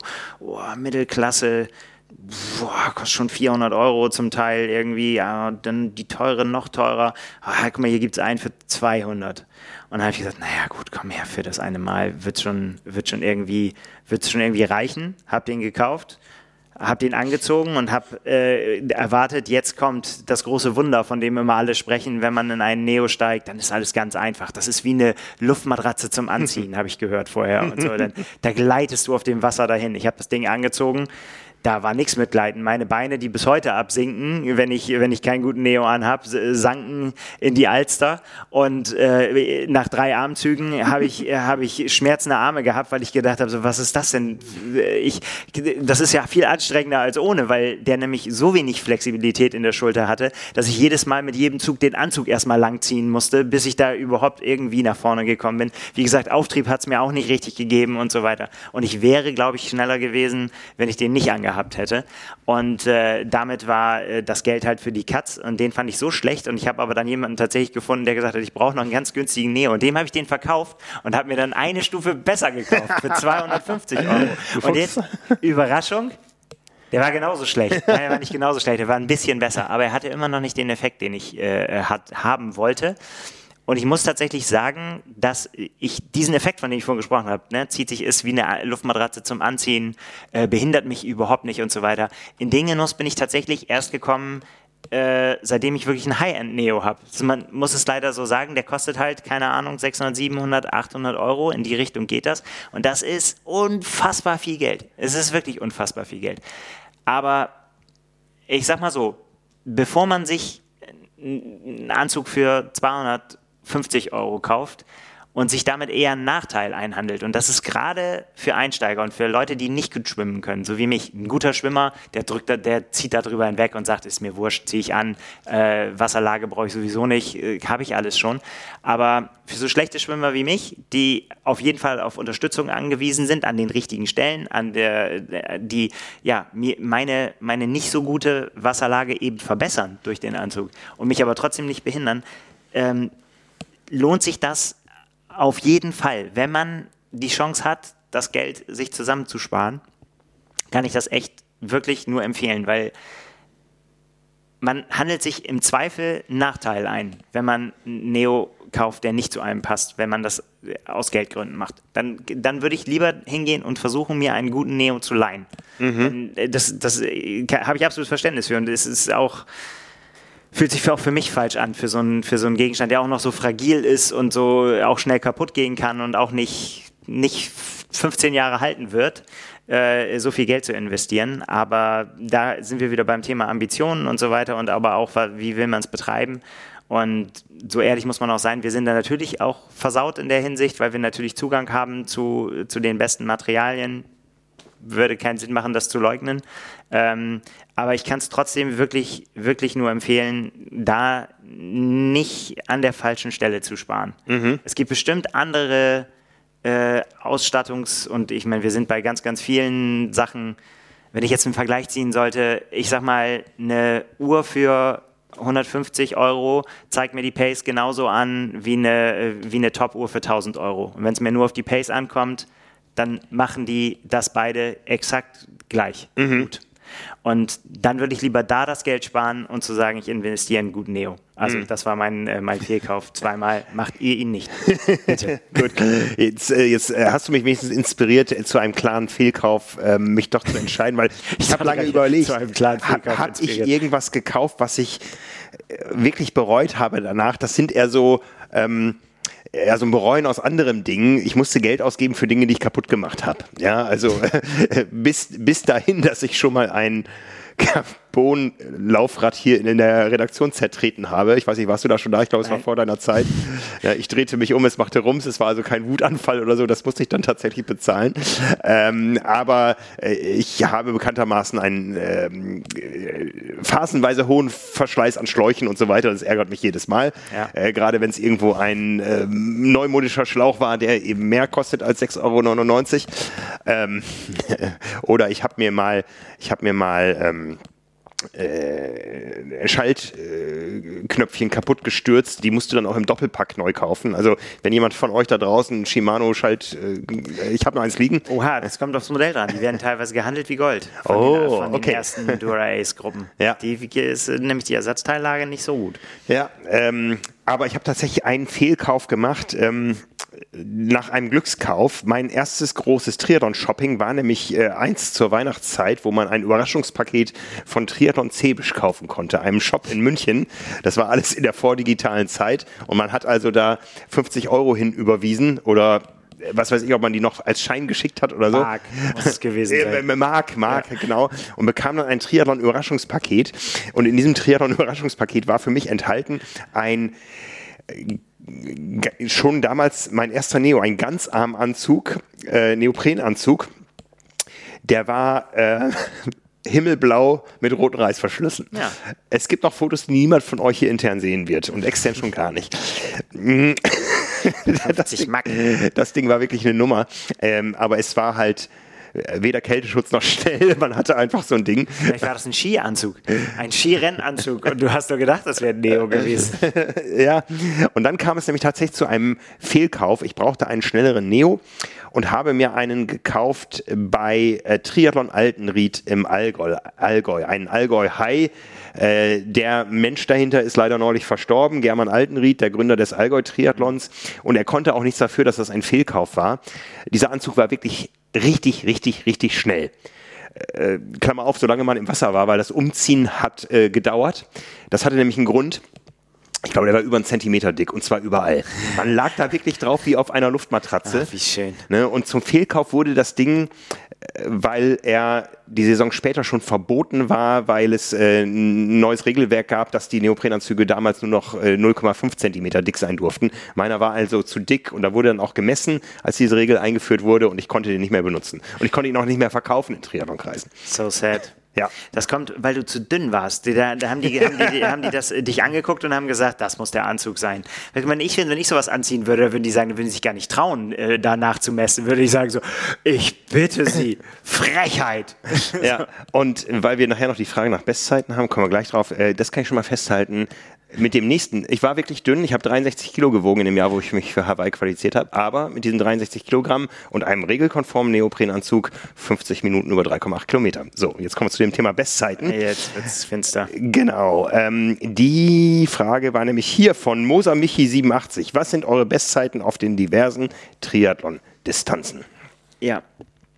Ich musste das tatsächlich recherchieren. Das ist gar nicht so einfach, weil das äh, teilweise schon sehr lange zurückliegt. Also sehr lange, habe ich ja vorhin gesagt, 2012 meinen ersten Triathlon gemacht. Aber wenn so ein Veranstalter äh, wechselt äh, bei einer Veranstaltung, gehen da auch viel Daten verloren, habe ich festgestellt. Also es ist wirklich echt schwierig. Ja. Deswegen habe ich auch nicht alles wiedergefunden. Ja, von, von, daher nochmal der Appell an außen, ich habe Ihnen schon mal gesagt, wenn ihr noch eine Ergebnisliste findet vom Triathlon Almere Langdistanz 1900 96, äh, 1998 mit allen Zwischenzeiten. Ich habe Interesse. Ja. Aber. ja. Und ich habe festgestellt, dass ich viel zu wenig offizielle Rennen mache, offensichtlich. Ich beschäftige mich hier zu viel mit mit, meinen, mit Triathlon, um, um selber genug Rennen zu machen. Mhm. Also habe ich echt äh, wenig. Und in teilweise in manchen Disziplinen habe ich auch gar keine richtigen Zeiten zu, vorzuweisen. Ähm, ja, wollen wir anfangen? Bei kurz? kurz? Äh, fang ruhig an, ich habe da nicht so viel beizutragen, weil ich meine Kurzdistanzzeiten auch nicht mehr ähm, kann ich nicht mehr ordnen nach Bestzeiten. Ja, mhm. also wirklich, also Bestzeiten ist tatsächlich wirklich in Anführungszeichen zu äh, Zeichen zu setzen, weil da ist nichts von gut oder irgendwas, aber das ist es nun mal. Also es würde auch nicht, deswegen habe ich, es stört mich auch überhaupt nicht, das zu sagen, weil das nämlich natürlich jeder mit seiner eigenen Ambition macht und das gehört einfach auch mhm. dazu. Ähm, wir alle sind so weit weg von richtig gut, was, äh, was wir dann wieder auf Hawaii sehen werden. Ähm, oder wir haben auch heute Morgen gerade über die Zeiten der Olympia äh, Athleten oh ja. äh, mhm. diskutiert. Äh, ähm, das ist einfach so viel besser als das, was wir überhaupt jemals erreichen können, dass es eigentlich auch relativ egal ist, was, das, was da absolut steht. Aber für einen selber kann das natürlich immer Ansporn sein, zu sagen, ja, will ich beim nächsten Mal besser machen. Und das ist mhm. auch vollkommen okay. Ähm, okay, ich fange äh, bei Sprint an war nämlich tatsächlich jetzt ist das Rennen, was am kürzesten her ist, hier Sprintdistanz in Hamburg und war auch mein allererster Sprint. Ich habe früher mit Olympisch ange, angefangen und habe mich dann nach oben, also nach längeren, zu den längeren Distanzen hochgearbeitet, habe mhm. niemals einen Sprint gemacht. Und das war jetzt das erste Mal, dass ich einen Sprint gemacht habe und deswegen liegt meine Bestzeit auf der Sprintdistanz bei 1,1631. Also habe nur eine vorzuweisen ja. und das ist meine persönliche Bestzeit. Ja. Also wir, gehen wir einfach so weiter durch? Ja. Genau, olympisch. Ähm, Habe ich nicht alle gefunden, von daher weiß ich es nicht ganz genau. Interessanterweise ist das die tatsächlich die Zeit auf der Olympischen von meinem allerersten Triathlon, von dem ich gesprochen habe. Die mit dem Schrottneo. Ja. also von daher äh, war das damals äh, 2 Stunden 32 und 52 Sekunden. Irgendwo im Niemandsland. Ich weiß noch, das war hier damals in, äh, in Hamburg, das war irgendwo Mittelfeld. Und äh, da bin ich hier noch hergekommen, habe gedacht so, naja, also wenn man als Nicht-Triathlet hier einfach herkommen kann und irgendwo im Mittelfeld landen kann, dann kann Triathlon ja so schwer nicht sein. ähm, habe ich glaube ich schon mal erzählt, habe mich dann beim, äh, beim Heidelbergman angemeldet und musste feststellen, dass das äh, sehr wohl ein Unterschied ist, ob man das hier in Hamburg macht oder ob man irgendwo das macht, wo auch so Landesliga-Leute und äh, ja und äh, Ligastarter allgemein am Start sind und so weiter. Da habe ich mächtig auf eine Mütze gekriegt. Mhm, mhm, das ist, war ähm, ja genau. Also äh, war dann doch schwerer dieses Triathlon-Ding, als ich gedacht habe. Ähm, Mitteldistanz muss ich passen. Ich habe noch nie eine reine Mitteldistanz gemacht. Ah, okay. Äh, zumindest kann ich mich nicht dran erinnern. Also ich habe äh, hab welche gemacht, aber die waren äh, hatten immer irgendeinen Kniff. Also ich habe die Hölle von Kuh gemacht, ich habe den Ventoux Man gemacht. Mhm. Ähm, also schon durchaus ähm, wo man sagen würde, ja, das sind Mitteldistanzen. City Triathlon Heilbronn ist mir noch eingefallen, aber nie diese klassische, jetzt sage ich Halbdistanz, also nie die Hälfte vom Ironman. Es war immer irgendwo, dass irgendeine eine Sache entweder kürzer oder länger war oder dass sie so viel Höhenmeter oder irgendwas hatte, ähm, sprich One Two Man oder auch die Hölle von Kuh, äh, dass das keine repräsentative Zeit wäre. Und die Zeit bei, bei, bei der Hölle von Kuh, die, die könnt ihr auch selber googeln. Die, war nämlich, die war nämlich so langsam, dass ich. Die war irgendwie so ähnlich wie Jan Frodenos Zeit, ne? Nee, das war, sie war, die, ja, ja, genau. Ja. nur, nur, unterschiedliche Distanzen. Ja, ja, irgendwas war doch da, ja. Hatten wir. Ganz genau. Ähm, ja, aber geiles Rennen, by the way. Also Mitteldistanz, so richtig auf Zug äh, fehlt mir noch, kann ich nichts zu beitragen. Ähm, und auf der Langdistanz, äh, das hatte ich hier auch schon, äh, schon kundgetan, hier habe ich drei Stück gemacht, bin, bin jeweils in Anführungszeichen besser geworden von äh, meiner ersten, von 13,9 auf 13,3 und jetzt eben bei meiner eigenen, bei der Wesermarsch Mania auf 12,46. Und als ich mir da nochmal die Splits angeguckt habe, habe ich gesagt so, meine Güte, was hast du denn da gemacht in, der, in den Disziplinen? Also in Rot unfassbar langsam Rad gefahren, äh, äh, fast sechseinhalb Stunden, wo ich gedacht habe, so, was, aber ich weiß noch wieso. Also ich habe da auf dem Rad komplett Versorgung nicht hingekriegt, Kühlung, Katastrophe, Hitzetag mhm, mhm. äh, und dann auch noch langsam gelaufen. Dann in, hier in Hamburg, ähm, für meine war ganz okay das Radfahren. Äh, schwimmen sehr gut äh, und also für meine Verhältnisse und dann aber Laufen Katastrophe und ja in der Wesermarsch war sowieso alles anders. Bei einem Do-it-yourself kann man auch, glaube ich, das nicht so richtig, die Zeit auch nicht so richtig nehmen, aber da habe ich auch, glaube ich, sehr viel Zeit liegen lassen. Also wenn man da über Personal Best spricht, dann ist da, glaube ich, noch ein bisschen Luft. Aber wie gesagt, egal. Ja. So, das sind meine Triathlon-Distanzen. Sehr cool, sehr cool. Mittendrin im Niemandsland. Ja. Ähm, sind wir alle irgendwie. Ne? Ähm, ich habe das zwar ein paar andere Zeiten, aber ich war ja auch nie irgendwo ganz. Naja, du warst auf Hawaii. Also das ist ja, wie viele Leute können das von sich äh, behaupten? Äh, okay. Vor allen Dingen zu der, zu der Zeit. Ja, also auf der Kurzdistanz äh, weiß ich nur noch, welches mein bestes Rennen war. Und zwar war es die österreichische Staatsmeisterschaft äh, 1993 in Kirchbichel in Tirol. Das ist auf jeden Fall schon mal ein guter Titel. Äh, genau. Das ist ein Rennen, was äh, vor ein paar Jahren nochmal Schlagzeilen machte, weil äh, Patrick Lange da gestartet ist. Ja. Und ich habe mich daran erinnert an das Rennen. Ich weiß, das war damals, wo ich sagte, mehr kann ich auf der Kurzdistanz nicht. Ich bin auch tatsächlich bei den, ich weiß nicht mehr, ob es äh, Junioren oder wie die Altersklasse damals hieß, bin ich tatsächlich österreichischer Vize-Staatsmeister geworden. Starker als, als Gast. Super. Und ich weiß noch, dass ich damals, ich kann dir keine Einzelzeiten oder Gesamtzeiten mehr sagen, aber ich weiß, dass ich irgendwie eine 35 flach gelaufen bin und weiß auch, dass es mein schnellster 10 Kilometer Lauf ever war. Ich bin auch solo nie schneller gelaufen. Ähm, Natürlich weiß man nicht, wie exakt die Strecke damals vermessen war. Das war lange vor Strava und lange vor Garmin und allem, was wir. Lange vor lange. genau, und lange vor lange, genau.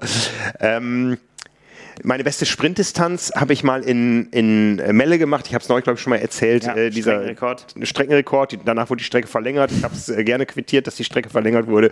Ähm, ich weiß nicht, ob es da noch sowas wie einen Streckenrekord gibt oder so. Das Rennen gibt es noch, ja. Und das ja. freut mich, weil das einer meiner ersten Triathlons war. Ne? Und dann auf der Langdistanz. Ähm, ich habe damals nach dem Rennen gesagt, das war das Rennen meines Lebens und äh, irgendwann werde ich mir eingestehen müssen, äh, jo, ich habe damit wirklich damals schon recht gehabt. Das war ähm, der Ironman Europe in Rot 1996, das Rennen, wo ich mich eben für Hawaii qualifiziert habe, mit einer Zeit von äh, 9 Stunden 12, die sich aufgesplittet hat in 50 äh, Minuten, ich kann es dir auf die Sekunde nicht mehr sagen, es war auf jeden Fall eine 50 vorne beim Schwimmen. Damit war ich äh, mit meinem Kumpel Robin aus Hannover äh, erster und zweiter Age-Gruppe. Ich weiß gar nicht mehr, wer von uns als erster aus dem Wasser kam, aber wir sind quasi ja in der zweiten Startgruppe bei allen Age-Gruppen vorne weggeschwommen und es waren nur, ich glaube, elf Profis schneller als wir aus der ersten Startgruppe. Und die waren auch nur eine Minute schneller. Also schwimmen konnte ich damals mit einem Trainingsdurchschnitt von 2,7 Kilometern in der Woche. Also das war schon damals so, dass ich da irgendwie was mit, dass, dass ich als Kind in den Zaubertrank gefallen Talent, bin. Also, ja. Dann auf dem Rad. Ähm, und das ist die einzige Disziplin, die ich später schneller gefahren bin, ähm, weil einfach sich das Material extrem weiterentwickelt hat. Damals mit einem 26 Zoll Alurahmen mit Rödelspeichen. Ich habe mir eine Scheibe geliehen damals ähm, bin ich, ich glaube, 4,55 gefahren, inklusive Wechselzeiten, äh, so stehen sie in der Ergebnisliste von Rot. Ich weiß aber nicht, ob da beide Wechselzeiten oder was da jetzt drin ist. Ja? ja. Aber ich bin dann, als ich ähm, 21 Jahre später wieder auf die Langdistanz gegangen bin, hier in Hamburg bin ich, glaube ich, 450 gefahren und ich glaube in Italien dann äh, sechs Wochen später auch nochmal. Also das war so das Niveau, was ich fahren konnte. Oder bin ich jetzt noch schneller gefahren 2000? Bei meinem letzten Abend in Hamburg, weiß ich nicht, bin ich da noch schneller? Ich weiß es nicht. müsste ich, müsste ich nachgucken. Also ich mache mir da nicht so viel aus den Zeiten, aber wie gesagt, das war meine schnellste und beste Langdistanz und überhaupt das beste Rennen, was ich je gemacht habe. Dieses äh, äh, Rennen in Rot damals mit einem 325er Marathon. Marathon Solo bin ich zweimal unter drei Stunden gelaufen, zweimal relativ knapp. Das eine wow. war auf einer ähm, ja, allen bekannten Strecke in Berlin, die man gut laufen kann. Das andere, das hat für mich noch einen höheren Wert, das war die Premiere des Helgoland-Marathons. Oh, Vier. Runden auf der Insel, einigermaßen windstill, aber da geht es knackig bergauf und bergab und sehr kurvig. Und ich habe nachher gesagt, das war vielleicht fünf bis zehn Minuten mehr wert. Ich weiß noch, ich war irgendwie äh, so unter den Top 30 und dann habe ich gedacht, okay, vergiss den Rest der Saison, was mich dann auch die zweite Hawaii-Quali gekostet hat wahrscheinlich. Jetzt gibst du wirklich Vollgas und bin, bin, dann als Siebter durchs Ziel gelaufen, da unter, unter 300 Premierenteilnehmern bei einer grandiosen Veranstaltung. Die war so lustig. Da gucke ich gleich ne? mal, wann der den, den Termin ist. Der war immer im Mai. geiles Ding, ne? Ja, wir, wir, laufen ja noch einen Marathon zusammen, aber vielleicht, das wäre noch ein Ziel. Ne? Ja, vielleicht, möglicherweise. Ja, das sind so meine, meine Bestzeiten aus der ersten Karriere und dann habe ich ja viele, viele Jahre 0,0 Sport gemacht und habe immer gesagt, wenn mal eine Langdistanz nach Hamburg kommt, ähm, dann greife ich wieder an, dann fange ich wieder an mit Triathlon. Ich konnte damals keine 10 Kilometer unter also ich konnte keine 10 Kilometer laufen und wenn ich es gekonnt hätte, hätte ich es relativ bald gekonnt, aber nicht unter 60 Minuten. Das war so mein Niveau und dann habe ich mich in 10 Monaten auf eine 9 Stunden 40 vorgearbeitet. Und da bin ich eigentlich im Nachhinein genauso stolz drauf wie auf die 9 Stunden 12 damals in Rot. Ja, kann es doch sein. Ich meine, das ist ja, ist ja eine Bombenzeit. Ja. Und auch vor allen Dingen, ja, ja. Wie gesagt, in, in, schneller Zeit wieder erarbeitet. Ja, und ich sag mir, ich gebe mir vielleicht nochmal fünf Jahre, wo ich sage, da könnte ich vielleicht nochmal in diesem Bereich vorstoßen. Ich werde die 912 nicht mehr erreichen. Das ist vorbei, glaube ich. Ähm, aber naja, warten wir mal ab. Nicht, nicht dieses Jahr, nicht mehr dieses Jahr, noch ja, nächstes dieses Jahr. Jahr ist ja auch wirklich schon sehr bald vorbei. Genau. Ja, wir haben noch, ähm, jetzt würde ich gerade mal die Reihenfolge, nee, wir fangen mal an, wir haben noch so ein paar Fragen, die an uns hier gestellt sind aus diesem Bereich zu unserem eigenen Sporttreiben. Mhm. Etwas, was ich auch nachvollziehen kann aus dieser ganzen Zeit. Ich war ja nun auch, und das ist der große Unterschied zu damals, das ein oder andere Mal verletzt. Und Sonnenschein Vanessa fragt uns hier, sie ist Triathlon-Newbie startet mit uns im Oktober. Mit uns heißt dann mit den Trainingsplänen von Power and Pace. Schaut gerne nach, was sich äh, darunter verbirgt. powerandpace.de oder in der Zeitschrift. Tolles Trainingsprogramm und Sonnenschein Vanessa startet mit uns. Allerdings mit der Einschränkung, laufen fällt circa die ersten nächsten oder die nächsten acht Wochen flach. Wie ersetzen, außer mit einer großen Portion Gelassenheit und Geduld. Hm, das kommt natürlich darauf an, warum das äh, flach fällt. Aber ich sage mal, das, das beste Gegenmittel, das hat sie ja auf jeden Fall schon. Gelassenheit und Geduld ist auf jeden Fall äh, sehr, sehr gut. Hm. Dr. Zeit hilft auch. Den, ja. Der ist ja auch schon eingeschaltet. Acht Wochen sind ja immerhin schon was. Mhm. Also kann man natürlich so nicht sagen irgendwie. Also ich glaube immer, man muss sich bewusst machen, dass da auf keinen Fall irgendwas verloren ist. Also ne, das, das genau. ist halt einfach so. Äh, und wenn man eben die Geduld und die Gelassenheit hat, dann ist das jetzt immer noch, wenn man auf die nächste Saison blickt, ja, gar, überhaupt gar kein Problem. Vor allen Dingen, mhm. ja, man kann es ja auch dann, und das ist ja das Schöne am Triathlon, dass man eben auch andere Sachen dann trainieren kann, je nachdem, welche was der Grund ist, warum äh, kann man vielleicht Radfahren, weiß man mhm. nicht, oder man kann zumindest schwimmen, an seiner Schwimmform arbeiten, oder auch ich hatte das auch mal in der Langdistanzvorbereitung, ich habe dann, ich konnte Aquajoggen in der Zeit. Mhm.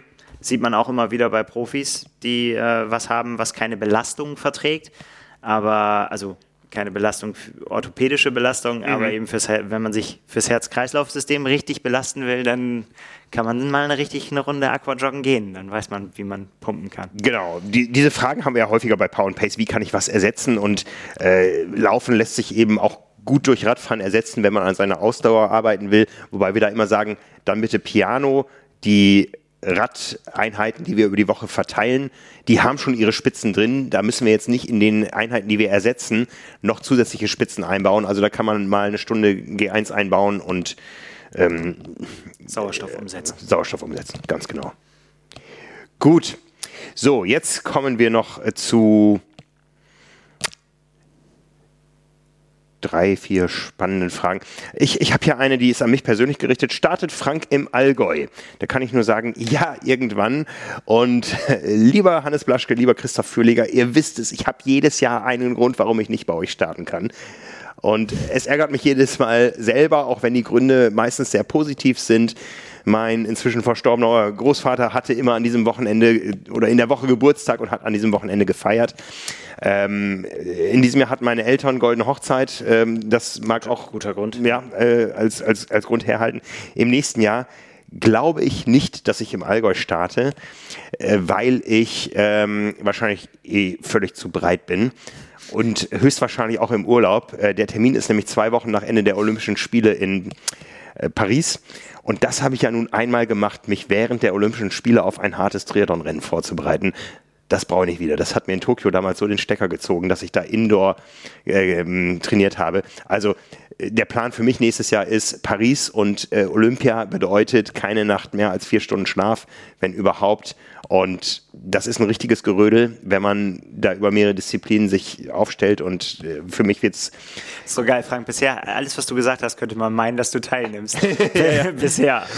Wir reden von der Berichterstattung. Genau, genau. Ja. Wir, wir, äh, wir, haben natürlich unser Medium swim.de noch. Äh, ich werde viel im im Bad sein. Ähm, wir haben drei Triathlon-Wettkampftage. Es gibt noch diverse äh, Laufwettbewerbe äh, auf den längeren Strecken, ähm, die natürlich auch für unsere Zielgruppe interessant sind. Es gibt sehr viel im Umfeld. Also ich werde in diesen zwei Wochen nicht trainieren wollen. Vielleicht, wenn es irgendwo geht, mal ein lockeres Läufchen, was da einfacher ist als in Tokio, wo wir in der, in der Quarantäne-Bubble waren. Ähm, aber ich werde da nicht trainieren und ich brauche danach Urlaub. Also das, das habe ich so aus allen Olympischen Spielen, die ich mitgemacht habe seit 2000 gelernt. Das zieht den Stecker viel, viel mehr als Hawaii. Und Hawaii kommt ja noch und Nizza kommt noch dazwischen. Also ähm, ich ja. glaube einfach, ich äh, äh, so gerne, wie ich da mal wieder starten würde, im nächsten Jahr äh, passt das nicht. Ja. Ne? Vielleicht verbinde ich es mit Urlaub, ähm, um mir ein Hintertürchen offen zu halten. Aber unbedingt, ähm, musst du auch unbedingt mal starten. Ja, ähm, ich bin ja nun auch keine 20 mehr und ähm, wie gesagt, der, der Herbst wird noch heiß genug dann, der danach kommt. Mhm.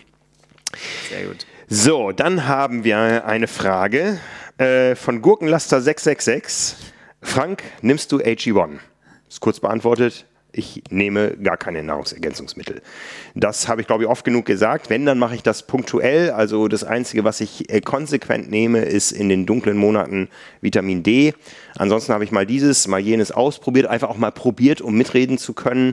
Aber ähm, ich nehme keine Nahrungsergänzungsmittel, das ist allgemein bekannt, das ist auch den Herstellern bekannt. Aber ich fahre auch nicht jedes Fahrrad, was wir bewerben, oder kann ich bei jeder Veranstaltung starten, die wir bewerben. Also ihr habt von mir nie gehört, außer in Phasen, wo ich es vielleicht mal ausprobiert habe, dass ich irgendwas nehme. Ähm, darum kann ich auch, ich müsste mich verbiegen, wenn ich jede Woche irgendwo erzählen würde, wie weit ich über dem Boden schwebe, weil ich dieses oder jenes nehme. Nicht nur auf dieses eine Produkt äh, gemünzt, sondern auf alles andere auch. Ähm, HE1 ist Werbung, genauso wie in diesem Podcast Werbung findet. Ähm, wir verkaufen da unsere Werbe Leistung, die in diesem Moment aus unserer Stimme besteht. Aber ich würde falsche Dinge erzählen, wenn ich jetzt sage, ich bin auf jeden Fall bei diesem und jenem Rennen am Start und es nicht tue. Und genauso wenig kann ich auch äh, sagen, dass ich ein gewisses Auto fahre oder ein gewisses Produkt nehme oder ein gewisses Fahrrad fahre oder mit, ne? Also das ist ähm, genauso wie wir Werbung auf Papier verkaufen, verkaufen wir hier Zeit im Podcast. Aber um da authentisch zu bleiben, ist die Antwort nein. Abgehandelt. Abgehandelt. Ja. Ne? Und dann gehen wir mal rüber auf äh, das andere Gerät hier und ich spiele eine nächste Frage ab. Ähm, äh, die Frage ist nur ein kleiner Teil der, des Anrufs. Ähm, den spielen wir euch mal vor. Ja, moin moin, Sascha Krein aus der Nähe von Flensburg, also noch ein Stück weiter aus dem Norden. Äh, meine Frage, was kommt bei euch in die Flasche, wenn ihr Wettkämpfe habt? Also, ähm, oder macht? Als, äh, ja, ich sag mal, Kohlehydratversumpfung äh, und so weiter und so fort. Würde mich mal interessieren, wie ihr euch verpflegt, wenn ihr unterwegs seid. Ihr macht das ganz toll. Ich bin irgendwie vor zwei Jahren auf euch aufmerksam geworden, als ich mir ganz nebenbei was von Hawaii raussuchen wollte, was irgendwie nichts mit Ironman zu tun hatte. Und äh, ja, über einen Beitrag von Ironman auf die Sportart Triathlon gekommen. Vorher bin ich schon gerne Rad gefahren. Mittlerweile sind es jetzt drei Sportarten geworden, die zusammengefasst unter der Dachsportart Triathlon sich wiederfinden. Habe auch noch einen anderen Kollegen angesteckt. Ähm, mal sehen, vielleicht sehen und hören wir uns irgendwann mal persönlich. Würde mich freuen. Ihr macht das ganz toll. Inspiration bekomme ich auf jeden Fall von euch. Geiles Magazin. Schöne Berichterstattung, geile Fotos. Weiter so. Vielen lieben Dank. Tütü. Ja, das geht natürlich äh, runter wie Öl, aber. Danke sagen, ne? Dankeschön. Ja, es freut uns immer gern, freut uns immer solche Geschichten zu hören, hören wir gerne. Ähm, davon leben wir, von Lob und Kritik. Geht runter wie Öl, aber was geht äh, durch die Speiseröhre, wenn du im Wettkampf auf dem Rad sitzt. Ja, auf jeden Fall flüssig schon. Also eigentlich seit meiner seit meiner ersten ja seit meiner ersten Langdistanz. Da habe ich mit Caro Rauscher zusammengearbeitet. Da die da kommst wirst du ja vermutlich gleich was zu erzählen.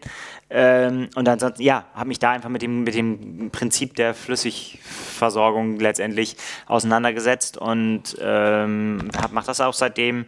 Habe da verschiedene Sachen ausprobiert, einfach auch. Da sind wir, ist wieder so ähnlich wie mit, äh, mit dem, was wir vorhin gesagt haben. Das Material äh, steht uns zur Verfügung. So steht hier auch bestimmt immer wieder was, was man ausprobieren kann. Und ich bin letztendlich. Ähm, ja, sag's jetzt einfach, also es ist keine Werbung, aber ich benutze es halt und kaufe es halt auch selber, äh, bei äh, Gu hängen geblieben.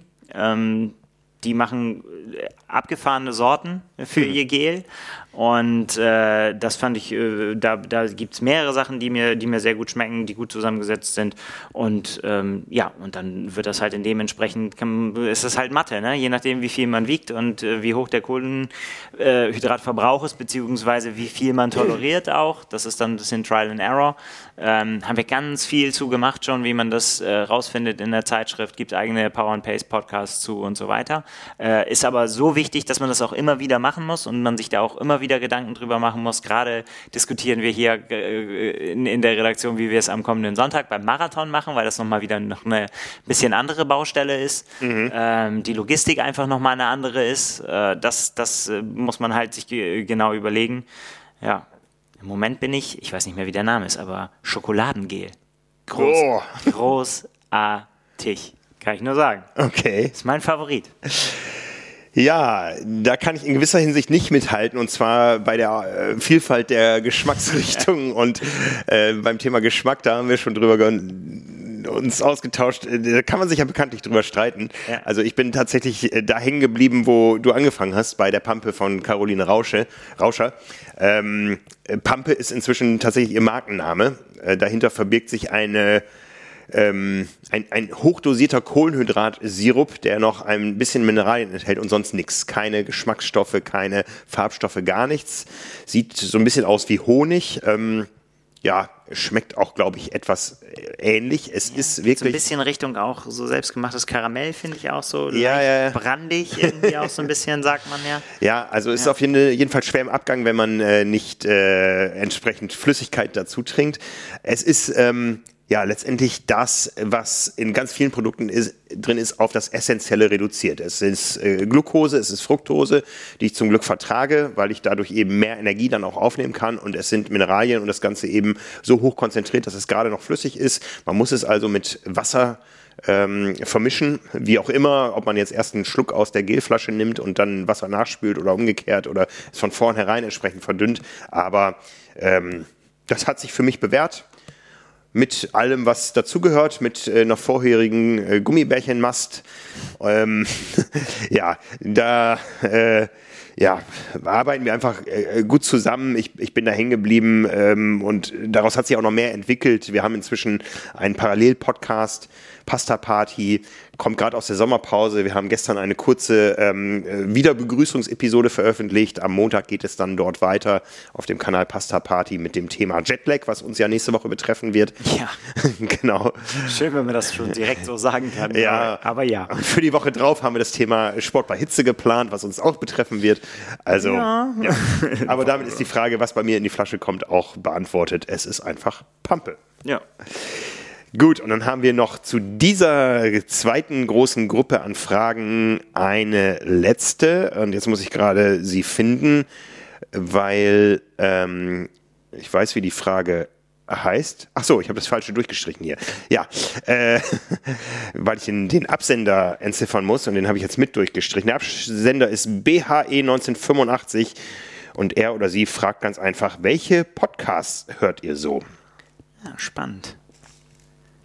Ja, äh, hau mal raus. Jetzt darfst du mal anfangen. Äh, ja, also, ich höre jetzt aktuell wieder Podcasts. Ich habe ehrlich gesagt eine längere Pause gemacht mit Podcasts. Warum auch immer. Es hat sich irgendwie nicht ergeben. Es war zu viel los und ich brauche auch nicht jede Sekunde äh, Unterhaltung und Beschallung.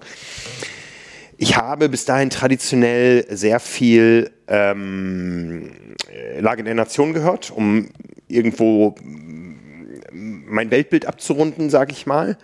Und auch aus ähnlichen Gründen ähm, Streitkräfte und Strategien. Das ist mir schon vor einiger Zeit mal aufgefallen. Ich glaube, es lief immer sonntags morgens auf NDR Info. Ich weiß, das habe ich mal erstmals gehört, als ich ihm ein Zimmer gestrichen habe zu Hause. Okay. Ne? Äh, da geht es natürlich um den Ukraine-Krieg. Ah, okay. Ja, um aktuelle Entwicklungen, um aktuelle Tendenzen, um Einschätzungen von Menschen, die da wirklich Ahnung haben und jetzt nicht immer nur die Gesichter, die man aus der Tagesschau kennt oder so. Ähm, also ich meine jetzt nicht die Tagesschau-Sprecher, sondern die, die da interviewt werden. Da geht es wirklich sehr in die Tiefe dann. Also das war sehr interessant, auch wenn ich ja jetzt nun überhaupt kein Militarist bin. Ähm, und ähm, ich sag mal, um, um mein Weltbild abzurunden, ähm, äh, habe ich gerade was gemacht, was ich eigentlich noch nie gemacht habe. Ich habe mich mit Serien beschäftigt. Ich bin ja der, ich kann mit Netflix nichts anfangen, auch nicht auf der Rolle oder so. Ich habe äh, nie eine volle Episode Lindenstraße gesehen. Alter, Lindenstraße, Frank, das kennt kein Mensch mehr. Nein, die aber- sind fast aber- alle tot, die sich daran noch erinnern können. Echt? Ja, das, das, letzte, das letzte, was ich gesehen habe, war mit meinen Eltern die Schwarzwaldklinik. ja das ist eine Schwarzwaldklinik. Das, aber ich bin eigentlich überhaupt kein, kein Serientyp, aber ich habe so ein bisschen Gefallen äh, gefunden an Podcast-Serien. Und da habe ich ähm, jetzt zuletzt gehört Operation Nord Stream. Ähm, weil ich äh, sowohl den journalistischen Angang sehr interessant fand, als auch das, was das für unser Weltgeschehen bedeutet, was da wirklich hintersteckt, auch weil man es nicht weiß, als auch den Umgang der Politik damit und so weiter. Also man, es gibt Indizien, es gibt Spuren, die in die Ukraine führen, es gibt äh, Überlegungen, warum das jetzt nicht groß äh, auch von der Bundesregierung veröffentlicht wird, was man eigentlich wirklich weiß.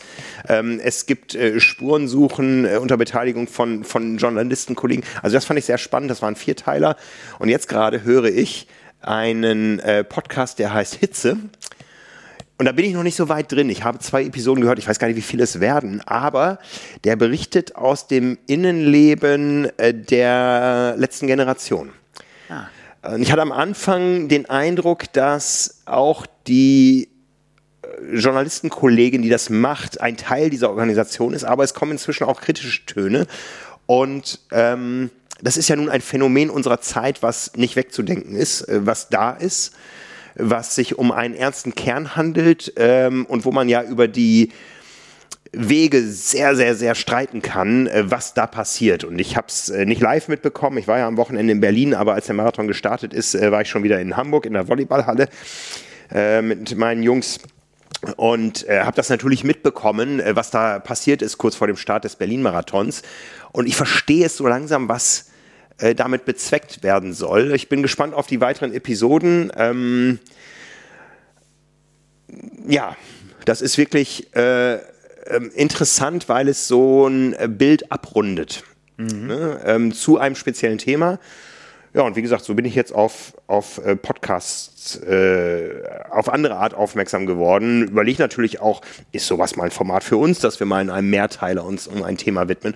Sehe aber auch, und da großes Lob an die Kollegen, was da für ein Aufwand hintersteckt. Das geht ja, Ja. sehr viel mit O-Tönen und so. Das sind riesige Produktionen. Ja. ja, das ist schon richtig, richtig gut gemacht.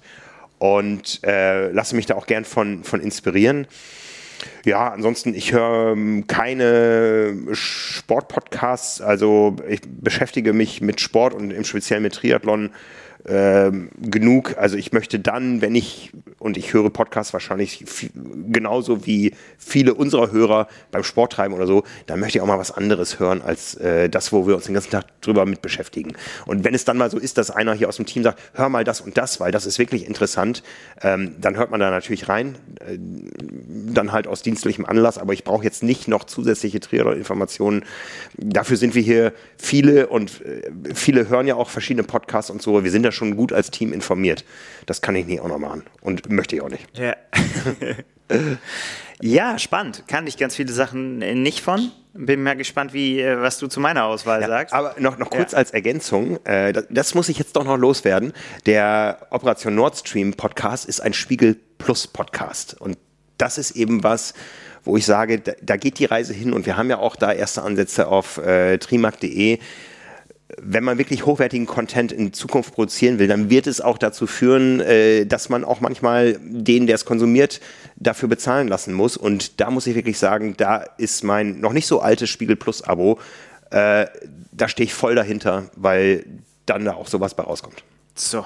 So, aber jetzt du. Ich habe äh, hier sind alle umsonst gucke ich gerade die. Naja, nicht ganz. Kann man so nicht sagen. Ja, mal gucken. Ähm, also genau. Ich, äh, ich fange an, tatsächlich, ich höre ich hör einen weiteren Triathlon-Podcast, nämlich Power and Pace. Ah. Das äh, tatsächlich, und äh, du hörst das ja immer von mir, wie, wie begeistert ich davon immer bin, weil da habe ich eigentlich, also an der Entstehung hab ich, bin ich nicht beteiligt. Ich bin aber Power and Pacer und ich habe genau, äh, ich stehe genau da, wo alle anderen, die mit uns trainieren, auch stehen. Wenn der Trainingsplan kommt, dann guckt man da rein und dann fragt man sich, Okay, ähm, wo führt die Reise hin? Oder man hat Fragen dazu. Und dann gibt es immer diese wunderbaren Briefings dazu.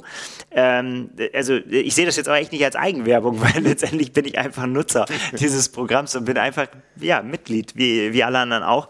Und ähm, finde das ganz fantastisch, wie ich da von den Kollegen und von Björn äh, durchgeführt werde und äh, genieße das auch. Ich höre Podcasts beim Laufen ganz viel.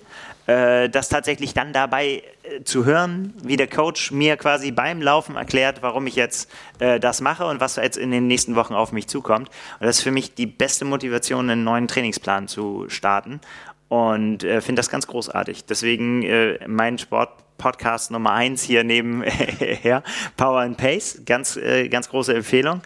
Äh, und ansonsten, da wird es wirklich wild bei mir. Ich habe mal so, ich, hab, ich höre wirklich viel Podcasts eben beim Laufen oder eben auch beim Bahnfahren. Ich pendel ja hierher nach Hamburg und äh, da hat man halt dann viel Zeit, wo man auch mal Podcasts hören kann. Und deswegen, oder auf der, ne, auf der Rolle eigentlich eher nicht so, da gucke ich meistens irgendwas eher. Ähm, aber höre hör dann halt relativ viel und da ist dementsprechend, habe ich mal so ein bisschen verschiedene Kategorien, weil das echt auch Tipps sind, weil, weil mir die gut gefallen. Also mein äh, zweiter großer Sport, den ich selber betreibe, wo ich ausschließlich quasi Fernsehsportler bin, aber dadurch umso engagierter ist Football, American Football, deswegen höre ich natürlich Football Bromance und äh, erst noch gar nicht so lange her New Heights, das ist äh, von den Kelsey-Brüdern, sagt ja alles nichts, aber ganz, du wirst darauf stoßen, weil äh, Travis Kelsey, der eine von den Kelsey-Brüdern, äh, hat man jetzt die ganzen Tage gemunkelt, ist er jetzt mit Taylor Swift zusammen? Ja, nein. Ja. Er hat im, im Podcast gesagt, äh, dass er ihr die Nummer zugeschickt äh, gesteckt hat und mal guckt, was jetzt äh, passiert. Am Wochenende war es soweit. Äh, Taylor Swift war mit Mama Kelsey in der Loge und äh, hat ihm zugejubelt und äh, gibt jetzt auch die Bilder, wie sie nicht Hand in Hand, aber sehr nah aneinander oh, okay. in den Kabinengang gegangen sind. Also große Geschichte. Ähm, wir brauchen mehr Brüder. Gossip im Triathlon. Ja, auf jeden Fall. Zwei Brüder, die zwei bei unterschiedlichen Teams spielen, letztes Jahr sich im Super Bowl im Finale begegnet sind, äh, gegeneinander gespielt haben. Großartiger Podcast, großartige Geschichten, die da erzählt werden. Also das sind meine Football-Podcasts. Dann höre ich, äh, ja, einfach zur Bespaßung, das ist meine Wochenroutine, höre ich Baywatch Berlin. Da ist halt so Gossip, Quatsch, alles Mögliche. Irgendwie kann man immer äh, gut mit ins Wochenende starten, dann irgendwann beim Laufen. Ähm, dann so alles, was so Richtung Interview-Podcast geht, klar, der unerreichte äh, Hotel Matze äh, ist, finde ich, so eine Institution in, in der Richtung, weil äh, es einfach ja, unfassbare Gäste hat und auch, ja, da kann man auch mal neulich ging, obwohl es nicht der Alles gesagt Podcast ist, auf den ich gleich auch noch zu sprechen oh, ja, ja, ja. Äh, über vier Stunden mit Benjamin von Stuckrad-Barre. Sehr, sehr gut. Also da höre ich auch immer rein. Nicht alles, das mache ich halt so gastabhängig. Äh, und genauso mache ich es bei Alles gesagt auch. Wobei da finde ich, äh, ist tatsächlich das Interessante, dass da immer auch Gäste mal wieder kommen, von dem man vielleicht auch noch nie was gehört hat, aber wenn man sich die Beschreibung durchlässt, okay, das könnte in die richtige Richtung gehen und das dann unfassbar interessant wird und über mehrere Stunden auch interessant wird. Also das höre ich dann nicht am Stück, aber ähm, ja, immer mal wieder eine Stunde, mal wieder anderthalb oder so und dann, ja, dann ist man dann auch irgendwann durch. Mhm. Aber auch ein schönes Format auf jeden Fall.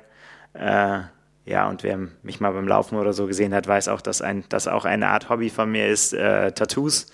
Äh, zuerst war die Haut, ein Tattoo-Podcast, wo mit Tätowierern gesprochen wird und die über ihre, ja, über ihr Leben, so wie, wie sich bei uns alles um Triathlon dreht, dreht sich halt bei ganz vielen Tätowierern eben alles um Tattoos.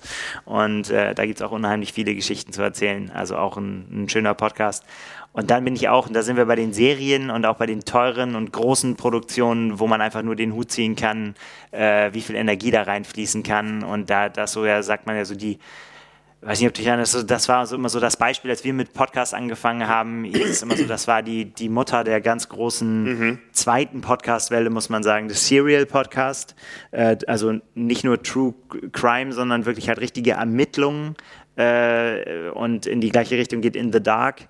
Äh, beides Englisch, äh, auf Englisch sind halt äh, echte Fälle, wo Menschen im Gefängnis gesessen haben und die Journalisten halt äh, die Geschichte wieder aufrollen und ich spoilere jetzt nicht, was dabei rauskommt, aber wirklich über unfassbar intensive Arbeit ganz, ganz, ganz spannende Erkenntnisse mhm. gewonnen werden, die eben vor Gericht nicht vorgelegen haben und die ja einen die Situation halt mit ganz anderen Augen sehen lassen und das Ganze so unfassbar spannend aufbereitet, dass man in der einen Folge sagt, der war es auf jeden Fall und dann hörst du wieder die nächste Folge und sagst so, wie kann das sein? Also sehr, sehr, sehr gut gemacht, kann man nur den Hut ziehen. Und um, um so ein deutsches Pendant dazu nochmal zu nennen, äh, ist Faking Hitler.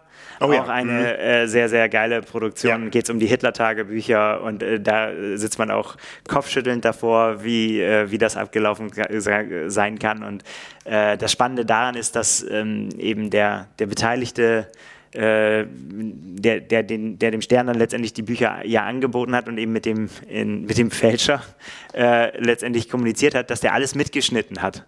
Und äh, man quasi die Originaltondokumente hört, wie die miteinander telefoniert haben, mit dem Wissen, was man heute hat. Ja. Und es ist wirklich zum Niederknien, wie das äh, aufgenommen ist. Also, das war meine Podcast-Empfehlung. Einmal quer durch den Garten, viel dabei. Wenn ja. ihr welche habt, schreibt sie mir gerne. Ja, ja, ja. ja, es gibt natürlich dann immer noch so einen Podcast, die man äh, ins eigene berufliche Umfeld einordnet. Also da habe ich zuletzt viel gehört. Subscribe Now, ein äh, Podcast über die Subscription Economy und du glaubst gar nicht, was man alles inzwischen im Abo bestellen kann. Ja, Kinderwägen, die mitwachsen und äh, Blumen sowieso und alles Mögliche und da sind natürlich auch für uns immer Inspirationen drin.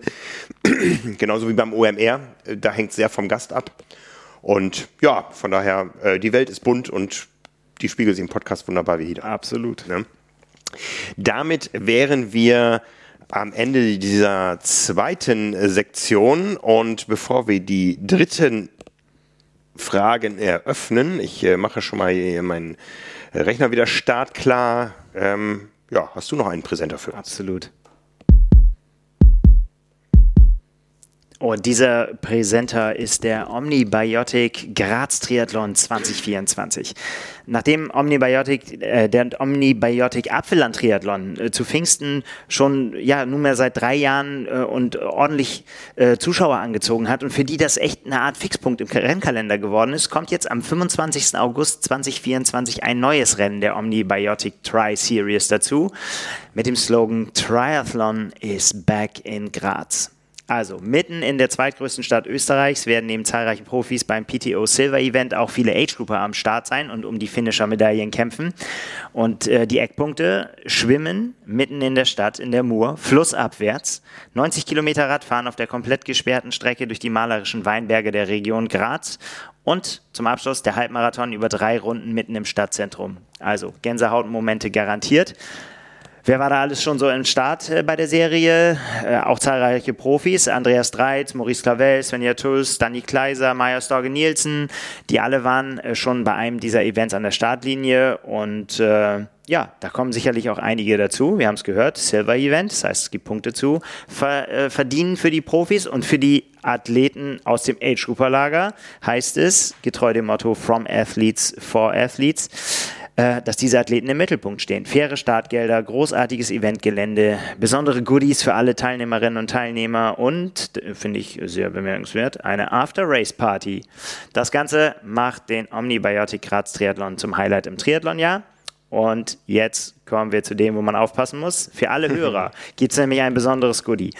Nicht nur, dass ihr die Chance habt, solange der Vorrat reicht, 300 Startplätze für beide Mitteldistanzen um 300 Euro zu ergattern oder vielleicht sogar noch einen der 500 Early Bird Startplätze für 199 Euro für das Rennen in Graz zu bekommen. Mit dem, Carbon, äh, mit dem Code Carbon23, also Carbon 23, Carbon 23 als Ziffer, alles zusammengeschrieben, bekommt ihr auch einen eigenen Counter bei der Startnummernabholung und es gibt für die ersten 200 früh da sein lohnt sich, auch ein spezielles Omnibiotic Goodie im Starterback. Also, alle weiteren Infos zur Veranstaltung findet ihr unter www.graz-tri.com. Das Ganze auch natürlich auch in den Show Notes. Und diesen Slogan gibt es nur hier: Better be fast now and enjoy the race in August 2024. Damit hat sich die nächste Frage von außen von äh, Folks Alex äh, ja schon beantwortet. Äh, er oder sie fragt nämlich die erste Mitteldistanz Ironman Challenge oder abseits der Serien wie Ostseeman oder Köln. In Österreich gibt es eine fantastische Veranstalterszene. Ja. Ne? Aber auch in und Deutschland. Ja, in Deutschland und ähm, Mitteldistanz ist tatsächlich so, als ich in, in, in Triathlon gekommen bin, habe ich gedacht, es würde viel mehr Mitteldistanzen geben. Es gibt gar nicht so wahnsinnig viele. Ja. Ähm, leider finde ich, weil ähm, du hast es gerade angesprochen, es lohnt sich auf jeden Fall da mal auch äh, rechts und links der großen Serien zu gucken, die ja auch sehr beliebte Rennen machen. Da weiß man, was man bekommt. Mhm. Da ist quasi das, äh, das ist Teil des Programms. Entschuldigung. Das ist aber, so, seien wir so ehrlich, auch oft Teil des Preises. Ähm, es gibt das auch durchaus in günstiger und äh, dann aber auch teilweise ganz anders aufgebaut, ganz anders. Äh, ich ich habe vorhin auch schon so ein paar genannt. Die Hölle von Kuh zum Beispiel, der Ventoux Man in, in, in Frankreich, ist ja alles ganz anders aufgezogen, bietet aber auch ein ganz anderes Erlebnis, als wenn man jetzt zum Beispiel im Kraichgau starten würde, ne? wenn man äh, jetzt auf die großen Serien anspielt. Oder ja, eben auch andere Veranstaltungen. Also wenn du mich jetzt fragen würdest, muss man oder sollte man unbedingt zuerst zu den großen Serien gehen oder zu, äh, zu, zu, einer unabhängigen Veranstaltung, dann finde ich, muss man das, kommt es darauf an, was man da erwartet. Ne? Möchte Mhm. ich das große Zieltor, möchte ich Hadi Töne und äh, Till Schenk, dass sie mich im Ziel begrüßen, dann werde ich dahin gehen müssen. Ähm, wenn ich aber sage, ich, nee, ich möchte auch mal, ja, ich mag vielleicht dieses, in Anführungszeichen, also liebevoll gemeint, dieses Wald- und Wiesen-Flair. Ich möchte eine familiäre Veranstaltung. Ähm, ich habe Bock darauf, dass es auf der Wiese ist, meine Wechselzone da am Rad eingerichtet ist und ich irgendwo um den See laufen will. Hier in, in Uelzen zum Beispiel haben wir eine fantastische Mitteldistanz. Äh, oder ich will auch wirklich ein Abenteuer erleben, wo das quasi von dem, vom Anspruch äh, schon, schon deutlich mehr ist als das, was man äh, sonst so geboten kriegt. Also Höhenmeter äh, mit Trailruns drin oder so. Dann muss man halt so ein bisschen abseits gucken. Wenn das wird man dann, ähm, ja, zumindest hierzulande bei den großen Veranstaltern eher dann nicht finden. Da muss man dann schon ein bisschen weiter weggucken. Ja, ich äh, bin ähm, ja ganz froh. Du sagst zwar, es äh, gibt gar nicht so viele Mitteldistanzen, aber ich bin froh, so froh, dass es sie überhaupt gibt, denn diese Mitteldistanz war, war eine gewisse Phase in der Triathlon-Geschichte völlig verpönt. Äh, sie sollte eigentlich abgeschafft werden. Ja, es gab ähm, den kompletten Graben zwischen dem Welttriathlonverband und auch den nationalen Verbänden und Ironman. Das ist nicht neu, also es gab es schon mal. Und äh, Ironman war eben damals die Langdistanz. Da gab es diese Half-Geschichten noch gar nicht, äh, zumindest nicht unter dem Dach von Ironman, die dann später zu Ironman 73 wurden, ähm, sondern es gab die Langdistanzen und es gab die Kurzdistanzen. Und so von der Seite der Verbände, was auch hier in Deutschland gelebt wurde, wollte man diese Mitteldistanz nicht. Da wurden also deutsche Meisterschaften, die es gab, auf einmal abgeschafft. Ja, man wollte das nicht mehr und wollte diese Sportart einfach komplett in zwei Lager teilen. Und das hat zum Glück der Sport anders gesehen und anders gemacht. Und es gibt diese Mitteldistanzen. Und ich finde ja, diese Mitteldistanz ist eine so großartige Distanz, da lohnt sich dann auch ein gewisser Aufwand, ein gewisser gewisser Reiseaufwand für ein Erlebnis, was eben nicht so schnell vorbei ist. Ähm, man schießt sich aber nicht gleich komplett ab, wie man das bei einer Langdistanz. kann man sich auf jeder Distanz. Ja, das, das ja. kann ich dir aber so versprechen. Ne? Aber ich, ich liebe dieses Format, ja. Das ist wirklich ein Format, das, das kann man auch mal in einem Zwischenjahr machen, wo man sagt, jetzt mache ich keine Langdistanz und ich bin halt nicht der Schnellste auf den kurzen Distanzen. Ich brauche eine gewisse Länge, von daher fühle ich mich da wunderbar zu Hause, auch wenn ich, um auf die Frage von vorhin zurückzukommen, überhaupt nicht sagen kann, was da meine Bestzeit ist oder so. Ich erinnere mich an jedes einzelne ich auch Rennen, aber das ist irgendwie, ja, ga- ganz komisch, ja, da, da weiß ich nichts, ja, also, ähm, aber es ist eine schöne Distanz und äh, es gibt sehr, sehr viel mehr als die großen Marken. Mh, auch, auch ganz unterschiedlich gelagert. Ich weiß noch so, in meiner Heimat gab es immer eine frühe Mitteldistanz, ich glaube in Hasewinkel oder so, die, da wurde dann im Freibad geschwommen. Ähm, das war so der, der erste Termin, bevor es diese Dinge auf Mallorca gab und so, äh, wo, man, wo man schon mal starten konnte. Ich suche auch noch. Ich bin ja nun für meine Langdistanz gemeldet am äh, 1. Juli-Wochenende, aber ich suche noch eine Mitteldistanz zur Vorbereitung. Also wenn ihr da irgendwo Tipps habt, ähm, Ja, immer raus damit. Das habe ich ja letzte Woche schon so aufgerufen, aber immer her mit, äh, mit guten Tipps. Genau, sehr, sehr gerne. Sprecht es uns auf die Mailbox oder schreibt es von mir aus wieder irgendwie. Äh, wir nehmen das gerne auf. Ja, ähm, wir haben weitere Fragen und ich spiele jetzt mal wieder eine aus dem von der Mailbox ab.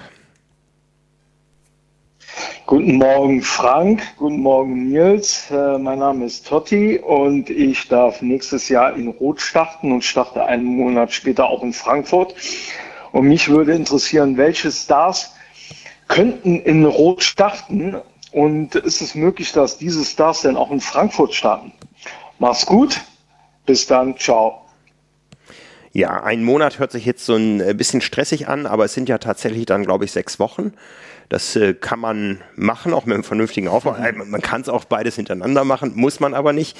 Ist eine andere Geschichte. Aber ähm, um auf die Frage einzugehen, natürlich betrifft das nur die Hälfte der Profis, denn im nächsten Jahr wird es wieder so sein, durch die Konstellation der Rennen in Hamburg und Frankfurt und dann fortlaufend in der Saison in Nizza und auf Hawaii wird es so sein, dass die Frauen im nächsten Jahr in Hamburg starten bei der Europameisterschaft und zwar noch vor Rot und die Männer dann in Frankfurt nach Rot mit einem Abstand von sechs Wochen. Jetzt sage ich mal, Frankfurt ist dann ein spätes Quali-Rennen für die Männerweltmeisterschaft dann auf Hawaii, die natürlich auch später sind. Im nächsten Jahr sind die beiden großen Meisterschaften um zwei Wochen verschoben. Nizza am 22.09., Hawaii am 26.10 so dass man da durchaus noch in Frankfurt spät starten könnte, wenn man noch keine Quali hat. Ja, wer startet? Also, mh, Also äh, tue ich mich extrem schwer, da Voraussagen zu treffen, einfach auch deswegen, weil wir den Rennkalender noch nicht kennen. Was kommt von der PTO? das ist, glaube ich, eine ganz entscheidende Frage. Absolut. Äh, wer, wer schielt darauf, die Punkte zu holen? Wer ist bis dahin vielleicht schon qualifiziert? Es gibt ja jetzt auch nochmal diese, ja, die so ein bisschen in Mode gekommene, äh, ich hänge das nach Hawaii noch ran. Also wir haben ja von Patrick Lange gehört, dass er noch äh, Portugal macht. Jan Stratmann äh, hat angekündigt, dass er seine erste Langdistanz in Portugal noch machen wird. Ähm, das kann natürlich immer noch, ja, auch das noch so ein bisschen durcheinander würfeln. Ne? Wenn ich halt qualifiziert bin, dann kann ich mir natürlich den Sommer so gestalten, wie ich möchte. Wenn nicht, werde ich schon irgendwie gucken müssen, wo kriege ich die Quali her?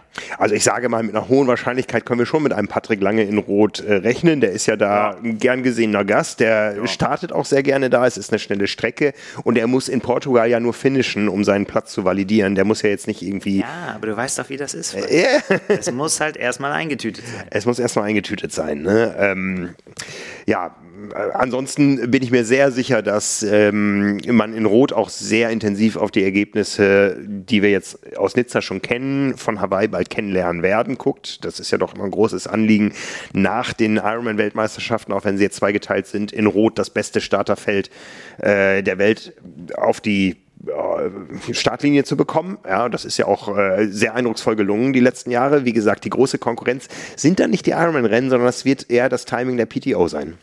Ja, und äh, was diesen Doppelstart angeht, möglichen, das ist natürlich auch die Frage, wenn ich, sagen wir mal, in Frankfurt starten will, um mich noch zu qualifizieren, dann werde ich wahrscheinlich nicht das Experiment wagen und vorher in Rot zu, äh, starten. Dann werde ich entweder äh, in Rot starten und meine Quali entweder schon haben oder die ja, äh, ja zu einem anderen Zeitpunkt schon längst mhm. irgendwie eingetütet haben, weil sonst kann ich mir das nicht vorstellen. Ich kann mich auch in keinen Fall so richtig erinnern. Also äh, Daniela Rief hat das mal gemacht, die ist in Frankfurt gestartet, da ist es dann äh, und, und ist dann, hat sich dann dann kurze Zeit später in der Schweiz nochmal gestartet, weil, äh, nicht in Frankfurt, Quatsch, sie ist in, in Rot und in der Schweiz gestartet, richtig? Oder war es Frankfurt und Schweiz? Sie ist in. Ah, jetzt kriege ich es nicht mehr zusammen. Auf jeden Fall innerhalb von weniger Tage ja. äh, beides äh, siegreich gestaltet. Alter Halbwissen. Ganz hart gerade. Ähm, ja, aber so war's. Genau. Und ähm, das ist natürlich echt eine Ausnahme. Es gibt immer wieder Athleten, die das machen. Joe Skipper fällt mir ein, Cameron Wolf hat sowas auch schon mal gemacht. Innerhalb kürzester Zeit irgendwie äh, die, die, die, Norweger äh, wären auch mal immer für sowas gut, sagen wir mal so aber es gibt keinen sinnvollen Plan, der das so vorsieht. Mhm. Sagen wir mal so. Ja. Kann man, glaube ich, so festhalten. Ähm, wie gesagt, in Frankfurt im nächsten Jahr in Anführungszeichen nur die Männer, aber es ist im nächsten Jahr so, Hawaii hat, glaube ich, im nächsten Jahr für die Männer nochmal eine besondere Stellung, weil ähm, es dann bis zum nächsten Hawaii wieder zwei Jahre länger ja. dauern würde. Und dann ist auch ein Patrick Lange irgendwann mal 40. Also ich glaube schon, dass Hawaii im nächsten Jahr eine enorme Bedeutung im Männerlager haben wird. Ja, man will ja. das natürlich so früh wie möglich unter Dach und Fach haben. Mhm. Ne? Ja. Weil dann kannst du dich halt den anderen Dingen widmen, die noch wichtig sind. Und das heißt Punkte, Punkte, Punkte. Ja. Oder halt Rennen, die einem, ja, ich meine, das ist natürlich in Rot auch so. Rot gibt natürlich auch Punkte. Mhm. Das darf man ja auch nicht, ja, nicht vergessen. Da ist eine ganze Menge zu holen auch. Ja. Ah, das wird ein Fest in Rot. Äh, Patrick Lange gegen den zweifachen Olympiasieger Christian Blum. Äh, äh, warten wir mal ab. das Jahr ist noch lang. Aber bleiben wir doch bei Patrick Lange. Und zwar hat uns Rudi mit 3U, äh, Rudi 13 gefragt, warum PL5? Wofür steht die 5? PL5 ist ja das Emblem, das Markenzeichen von Patrick Lange. Ja, ja, ganz einfach. Fünf ist die äh, Startnummer gewesen, mit der er seinen ersten, seinen ersten Hawaii-Sieg errungen hat. Und da haben die sich das dann so ausgedacht, so es gibt ja mal eine Nummer, zu der man Bezug hat. Ich glaube, der erste, der das halt so richtig äh, aggressiv, glaube ich, gepusht hat, war Cristiano Ronaldo mit CR7. Das wurde dann halt so zum, zum Markenzeichen und äh, ich denke, das ist angelehnt an diese Richtung, das ist halt PL5. Und wenn ich es richtig erinnere, war es auch, äh, glaube ich, Michael Schumacher, auch, glaube ich, mal mit der 5 unterwegs. Ich meine, so steht es bei Patrick irgendwo geschrieben. Ja. Deswegen PL5, seine Lieblingsnummer. Ja. Aber wenn man zu gut wird, hat man die halt relativ selten. Muss man aufpassen, dass man dann nicht mit der 1 oder 2 ins Rennen geht. Ja, absolut. Also, ja, ist schwierig dann. Und wenn wir über Patrick reden, müssen wir natürlich auch über jemand anders reden. Und zwar fragt uns Pergament mit Doppel-E. Der heißt bestimmt Per, der gute Mann. Der fragt, was war los mit Jan in Nizza? Ja, was war los mit Jan in Nizza? Was war los mit Jan in Nizza? Er hat seine Karriere beendet. Ja. Er hat seine Karriere beendet und hätte das gerne mit einem anderen Ergebnis gemacht. Es ist gekommen, wie es gekommen ist. Der Platz. Gladiator ist in der Arena gestorben, wie er selber gesagt hat. So, damit ist die Frage beantwortet, ja. ja, ja, es ist, es ist glaube ich, am Ende ist es auch, ja, es ist auch Kopfsache. Ähm, wenn es dann auch nicht so läuft, wie du, ne, das war ja bei ihm so. Ich meine, das Schwimmen war noch gut und dann Kuddelmuddel mit dem Anzug und dann, wenn du dann merkst, irgendwie so, boah, das ist heute einfach nicht, mhm. nicht der Tag, der reicht. Hätte es, glaube ich, Tage gegeben äh, in seiner Karriere, an denen er sich da vielleicht hätte noch dran vorbeibeißen können, vielleicht, weiß ich nicht. Er war ja selten in dieser Situation. Er hat mhm. ja meistens von vorne äh, gestaltet. Aber ich habe jetzt gerade gelesen, er sollte seine drei wichtigsten Siege einordnen. Ähm, und da hat er gesagt, Peking, dann das, dieses sensationelle 2019er Rennen auf Hawaii, wo er gesagt hat, das war der Tag, auf den er immer gewartet hat. Das ist quasi die andere Seite des Pendels, ne? so wie es hier jetzt nicht mhm. der Tag war, war das der Tag, wo er gesagt hat, da hat alles zusammengepasst. Und äh, dann, ja, dann läuft, wird man mit einem Grinsen Weltmeister. Und er hat dann gesagt, gut, möglicherweise war er beeinflusst, weil es der PTO-Kanal war, das PTO-Rennen in Milwaukee. Und das glaube ich ihm aber tatsächlich auch so, Weil hätte es dieses Rennen in Milwaukee nicht gegeben und diesen Sieg, bei dem er quasi bewiesen hat, so, ich habe mich wieder rangearbeitet, hier waren jetzt auch die Namen vertreten, ne? guckt ihr euch die Startliste an, da stehen sie alle, die alle mich geschlagen haben oder mich schlagen wollen und gesagt, mich ablösen wollen mit meinem Status. Ich mhm. habe sie, hab sie hier abgeräumt, das war mein Statement. Und hätte es dieses Rennen nicht gegeben, dieses Statement, dann hätte, glaube ich, nochmal auch Nizza nochmal einen anderen Stellenwert, was die Aufregung äh, angeht. Das ist natürlich nur Spekulation von mir, aber hier wusste er jetzt, und das kann einem dann auch wieder zum Nachteil werden, er wusste, ich habe diesen Beweis erbracht, mhm. den alle, die ganzen, alle, die immer daran gezweifelt haben und gesagt haben, der kann nichts mehr, der ist weg, der ist zu alt, das wird nichts mehr, der Umbruch ist, hat längst stattgefunden, hat es nur noch nicht mitgekriegt, den hat es da nochmal gezeigt und jetzt ist halt der Tag und ich sehe halt, es läuft nicht. Und dann war halt eben die Entscheidung, kämpfe ich um fünften, sechsten Platz oder sage ich einfach, jetzt genieße ich einfach den Abschluss meiner Karriere. Ja. Und wink mal dem einen oder anderen mehr. Ja. Und diese Entscheidung hat er getroffen. Diese Entscheidung hat er getroffen und ähm, an Frühzeitig, alle. auf dem Rad. ja, ja. An alle da draußen, die so ähnlich ticken wie ich und nicht permanent bei Insta hängen, sondern immer nur peu à peu und das zufällig in der Nacht zum letzten Freitag waren und seitdem nicht mehr die haben vielleicht gesehen, da kam auf einmal ein Post auf vom Ironman Israel und der macht hier so ein bisschen initiale Hoffnung, oh, Jan Frodeno startet beim Ironman Israel, wahrscheinlich will er sich da die Kona-Quali sichern. Nein. Nein. Hm, nein. Nein, es war ein PR-Gag. Also Jan ist wohl da in Israel für Promotion-Zwecke, aber er startet nicht unter kompetitiven Bedingungen beim Ironman Israel, um sich die Kona-Quali zu sichern. Ist erstaunlich, ne? Wenn man das lange genug vor sich hergeschoben hat, dann glaubt einem auf einmal keiner mehr. Ne? Das ist bei ihm so, dass, dass das angezweifelt wird und das war bei Christian Blumfeld so, ne? Ja. Irgendwie, äh, ne? Auch jetzt, äh, startet er in Nizza? Ja. Startet er vielleicht in Nizza? Nein, startet nicht. Er läuft da einfach nur. Genau, genau. Ne? Aber es starten ja andere äh, Menschen irgendwo und dazu haben wir noch einen letzten Anruf und dann haben wir gleich noch eine letzte schriftliche Frage und dann sind wir auch durch. Aber kommen wir erstmal zu dem Anruf. Ja, hallo. Ähm, ich bin Jakob, ich komme aus Heidelberg und mich würde sehr interessieren, äh, wie viele Profis bei Männern und Frauen im Durchschnitt bei einer Ironman-Weltmeisterschaft starten und wie viele Profis überhaupt starten dürfen. Also äh, ob es eine bestimmte Zahl gibt. Ja, ich würde mir sehr freuen, wenn Sie eine Antwort für mich hätten und den Podcast noch lange weiter, weitermachen würden, denn er unterstützt mich sehr beim Training, sei es auf der Rolle oder beim joggen. Ja, vielen Dank dafür und tschüss. Ja, äh, rollen wir das, äh, den Anruf mal von hinten auf. Also wir machen natürlich äh, sehr lange weiter. Also wir sind jetzt irgendwo so bei Größenordnung. Wir bewegen uns auf die 350 Episoden auf diesem Kanal zu ähm, und sind noch lange nicht fertig. Ähm, mit dieser Episode müssen wir aber bald fertig werden. Wir sind schon fast zwei Stunden dabei. Wow. Äh, gehen wir einen Schritt weiter nach vorne. Wir sind natürlich alle per Du im Sport. Also wenn ihr uns hier anruft, ihr dürft uns gerne duzen.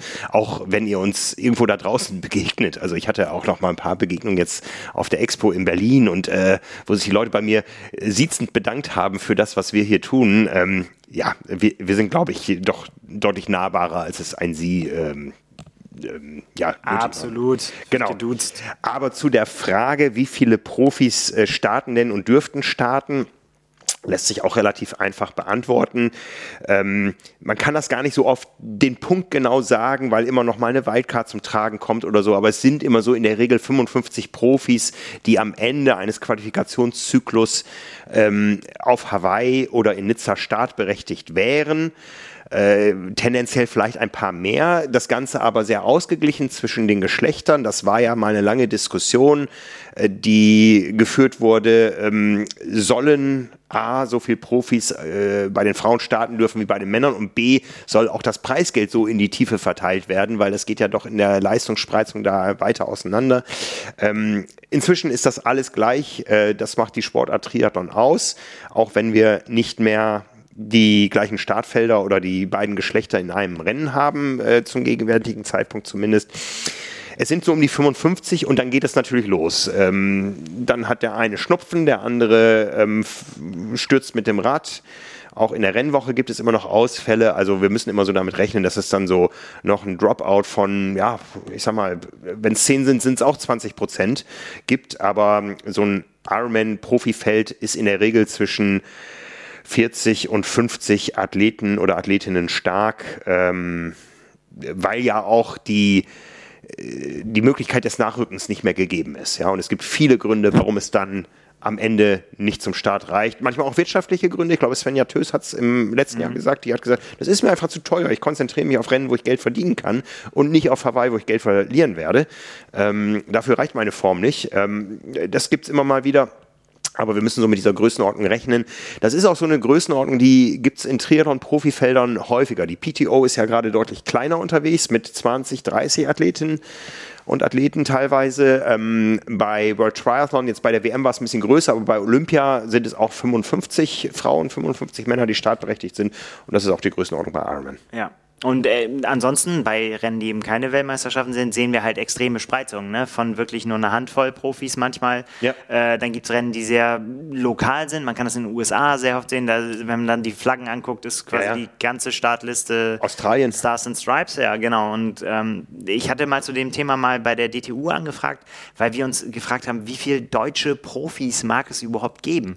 Ähm, und die Antwort war ganz interessant dahingehend, dass man sagen kann, die, diesen diese Einordnung, diese Kategorie Profi gibt es überhaupt gar nicht äh, bei der DTU. Das sind, äh, also man kann einen Elite-Startpass beantragen mhm. und äh, das waren für, äh, für 20, 2023 äh, waren das knapp über 200, die den beantragt haben und 100, 186 haben das, ähm, haben die Kriterien erfüllt. Und äh, jetzt ist dann die, also das heißt, Sie können äh, mit eben diesem Elite-Status bei zum Beispiel Ironman oder Challenge in der Kategorie Profi antreten oder eben bei Europa- und Weltmeisterschaften äh, teilnehmen.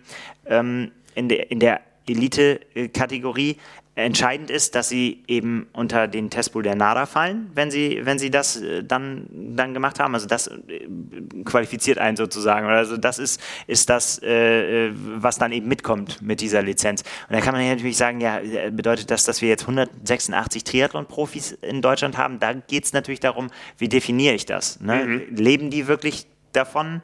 Dann ist die Antwort ganz klar nein. Das werden nicht 186 Leute sein, die davon leben, sondern die sagen, ich habe, ja, ich starte halt in der Elite, in der höchsten Klasse und darf dann halt eben als Profi hier beim Ironman Hamburg starten, obwohl vielleicht mein Name nicht so bekannt ist wie Jan Frodeno. Ist mhm. nicht so schwierig, aber ihr wisst, was ich meine. Also und in anderen Ländern ist es natürlich noch viel krasser. Also, oder wenn du das zusammenzählst, ne, wenn wir, wir reden natürlich dann immer, wenn wir dann jetzt uns das PTO-Ranking angucken oder so weiter, ne, von, von ein paar Dutzend, die irgendwie immer wieder auftauchen und die auch eine Chance haben, mal ein Rennen zu gewinnen oder mal irgendwie eine Platzierung zu erreichen. Aber es gibt Hunderte, wenn nicht Tausende, die diesen Status weltweit haben. Ja. Und theoretisch von sich sagen können, ich bin Triathlon-Profi. Ja, ich denke, damit haben wir die Frage beantwortet. Eine letzte haben wir noch und das ist eine Frage, die uns häufiger begegnen wird. Gestellt ist sie von D. Kellermanns. Das ist natürlich der Dave, unser fleißiger Podcast-Hörer in den USA. Ähm, äh, wir haben uns im letzten Jahr tatsächlich zugewunken ähm, über den Quarantänebalkon, sage ich mal, in Kailua Kona. Ähm, und die Frage zielt auch genau dahin und das ist die Frage, die wir uns nächste Woche jeden Mittag oder Abend stellen werden. Na, abends, abends haben die zu. Ja. Ume Ekes oder Dapukeschak? Ja, schwere Frage. Ja. Weil tatsächlich bin ich, seitdem ich das erste Mal auf Hawaii war, treuer Kunde von Dapukeschak. Ja. Ähm, wäre aber auch offen, mir mal andere Sachen anzugucken. Das ja. Äh, werden wir mal tun, glaube ich, dieses Jahr. Genau, also äh, Poke ist ähm, anderes Poke als hierzulande, das kann man glaube ich sagen. Pokeballs sind ja inzwischen in jeder Großstadt zu finden, aber natürlich nichts gegen das Original von Hawaii. Und ich weiß noch, ich Nein. war im letzten Jahr, ich hatte ja meine Kinder mit in Kona, ähm, in einem dritten, in einer dritten Location, die hier gar nicht draufsteht. Äh, wir wollten Poke holen. Und äh, dann äh, fragte der Mensch in dem Tresen, do you want to see something really cool? Und er meinte es wörtlich und dann gingen die Kinder in den Hinterraum und er machte eine riesige Kühlbox auf, wo so ein richtig riesiger Ahi drin lag. Ja. ja also ein Thunfisch. Äh, Poke ist äh, das Nationalgericht von Hawaii, glaube ich, kann man sagen. Roher Thunfisch Ähm, exzellent zubereitet, mal scharf, mal süß, ähm, mit Reis oder Quinoa. Also sehr, sehr, sehr lecker und wie gesagt, Sehr, sehr, sehr teuer. sehr, sehr, ja, das Leider. auch. Das also auch. teuer in Anführungszeichen. Man muss einen hohen Betrag aufwenden dafür, sagen wir. Also das ist natürlich aber auch, ist natürlich auch relativ, weil ich meine, im Gegensatz zu, äh, was man hier so, ja, jetzt fahre ich mal nach Hamburg und dann esse ich mal schön Fisch, ne? Und denkt Ja. dann, es ist äh, frischer Fisch, der hier quasi gefangen wurde. Oder weiß ich, wenn wir an die Nordsee fahren, ist ja in den aller, aller, aller seltensten Fällen der Fall, dass das dann direkt vom Kutter kommt. Eigentlich fast nie. Ähm, da ist es so. Da äh, werden die Fische halt direkt gefangen. Genau, Und da da, gibt es auch noch viele und dann werden die genommen und dann in zu Poke verarbeitet. es ist ja auch manchmal so, dass da einfach äh, steht ähm, an der. Tür, wir sind geschlossen, äh, we are fishing. Ja, we're Ne? fishing, ja. Meine- Oder auch nicht, wenn Sturm war und sie nicht rausfahren konnten, gibt es keinen Fisch zum Äh, Verarbeiten. Genau, ne? ich meine, wir, wir mutmaßen ja immer, die sind nicht Fishing, sondern die sind gerade, die Wellen sind gut, die sind gerade surfen, ja, äh, die, die, die Jungs und Mädels da. Ähm, Ah, erst das Geschäft, die Welle. Genau. Also, äh, was erstmal beruhigend ist, der Dollar steht besser als im letzten Jahr. Und äh, vielleicht ist es auf Hawaii auch nicht so voll, dass Angebot und Nachfrage die Preise wieder regulieren. Und nicht nur das Poke vielleicht ein Dollar günstiger ist, sondern auch das Toastbrot und die Salatgurke nicht jeweils 6 Euro kosten. Wir werden uns davon überzeugen, wir werden euch davon berichten. Ähm, es geht los. Ähm, und zwar schon morgen. Morgen am Mittwochabend gibt es die erste Episode von Kona Daily Ja. mit spannenden Gästen, so viel können wir schon mal sagen, mit einer Mitfavoritin, die wir im Studio zugeschaltet haben werden und natürlich mit Thorsten Radde, der mit uns äh, mal so den Favoritencheck anhand der nackten Zahlen macht. Bewährte Tradition, wir gehen auf die Strecken ein, morgen Abend live aus Hamburg und dann ab der übernächsten Woche jeden Abend live aus Kailua Kona. Für uns am frühen Morgen, für euch dann 21 Uhr abends. Also ja, entstaubt schon mal eure Rolle im Keller. Ne? Es geht wieder los. Wir freuen uns sehr. Wir danken euch für eure Geduld, wenn ihr bis hierhin durchgehalten habt. Zwei Stunden sind wir jetzt dabei. Es war uns ein Vergnügen. Ja, auf jeden Fall. Und Also es wir hat mir richtig Spaß gemacht. machen das gerne weiter. Also wenn ihr irgendwas wissen wollt, immer raus damit, ne? Fragen her. Genau, also ich finde, sowas kann man zur Tradition werden äh, lassen, weil das hat uns, also ja, äh, an manchen Stellen auch gefordert, aber richtig Spaß gemacht. Ein bisschen zum Nachdenken auch angeregt. Bisschen zum Nachdenken. Und äh, mit diesen Gedanken zum Nachdenken entlassen wir euch in den Abend, morgen oder wann auch immer uns ihr hört. Nächste Woche, das haben wir noch gar nicht definiert, haben wir am Dienstag ja Feiertag. Ähm, ihr hört uns auf jeden Fall, an welchem Tag auch immer, ihr werdet sehen. Ja, genießt das vielleicht lange Wochenende und bis dann. Ciao. Tschüss.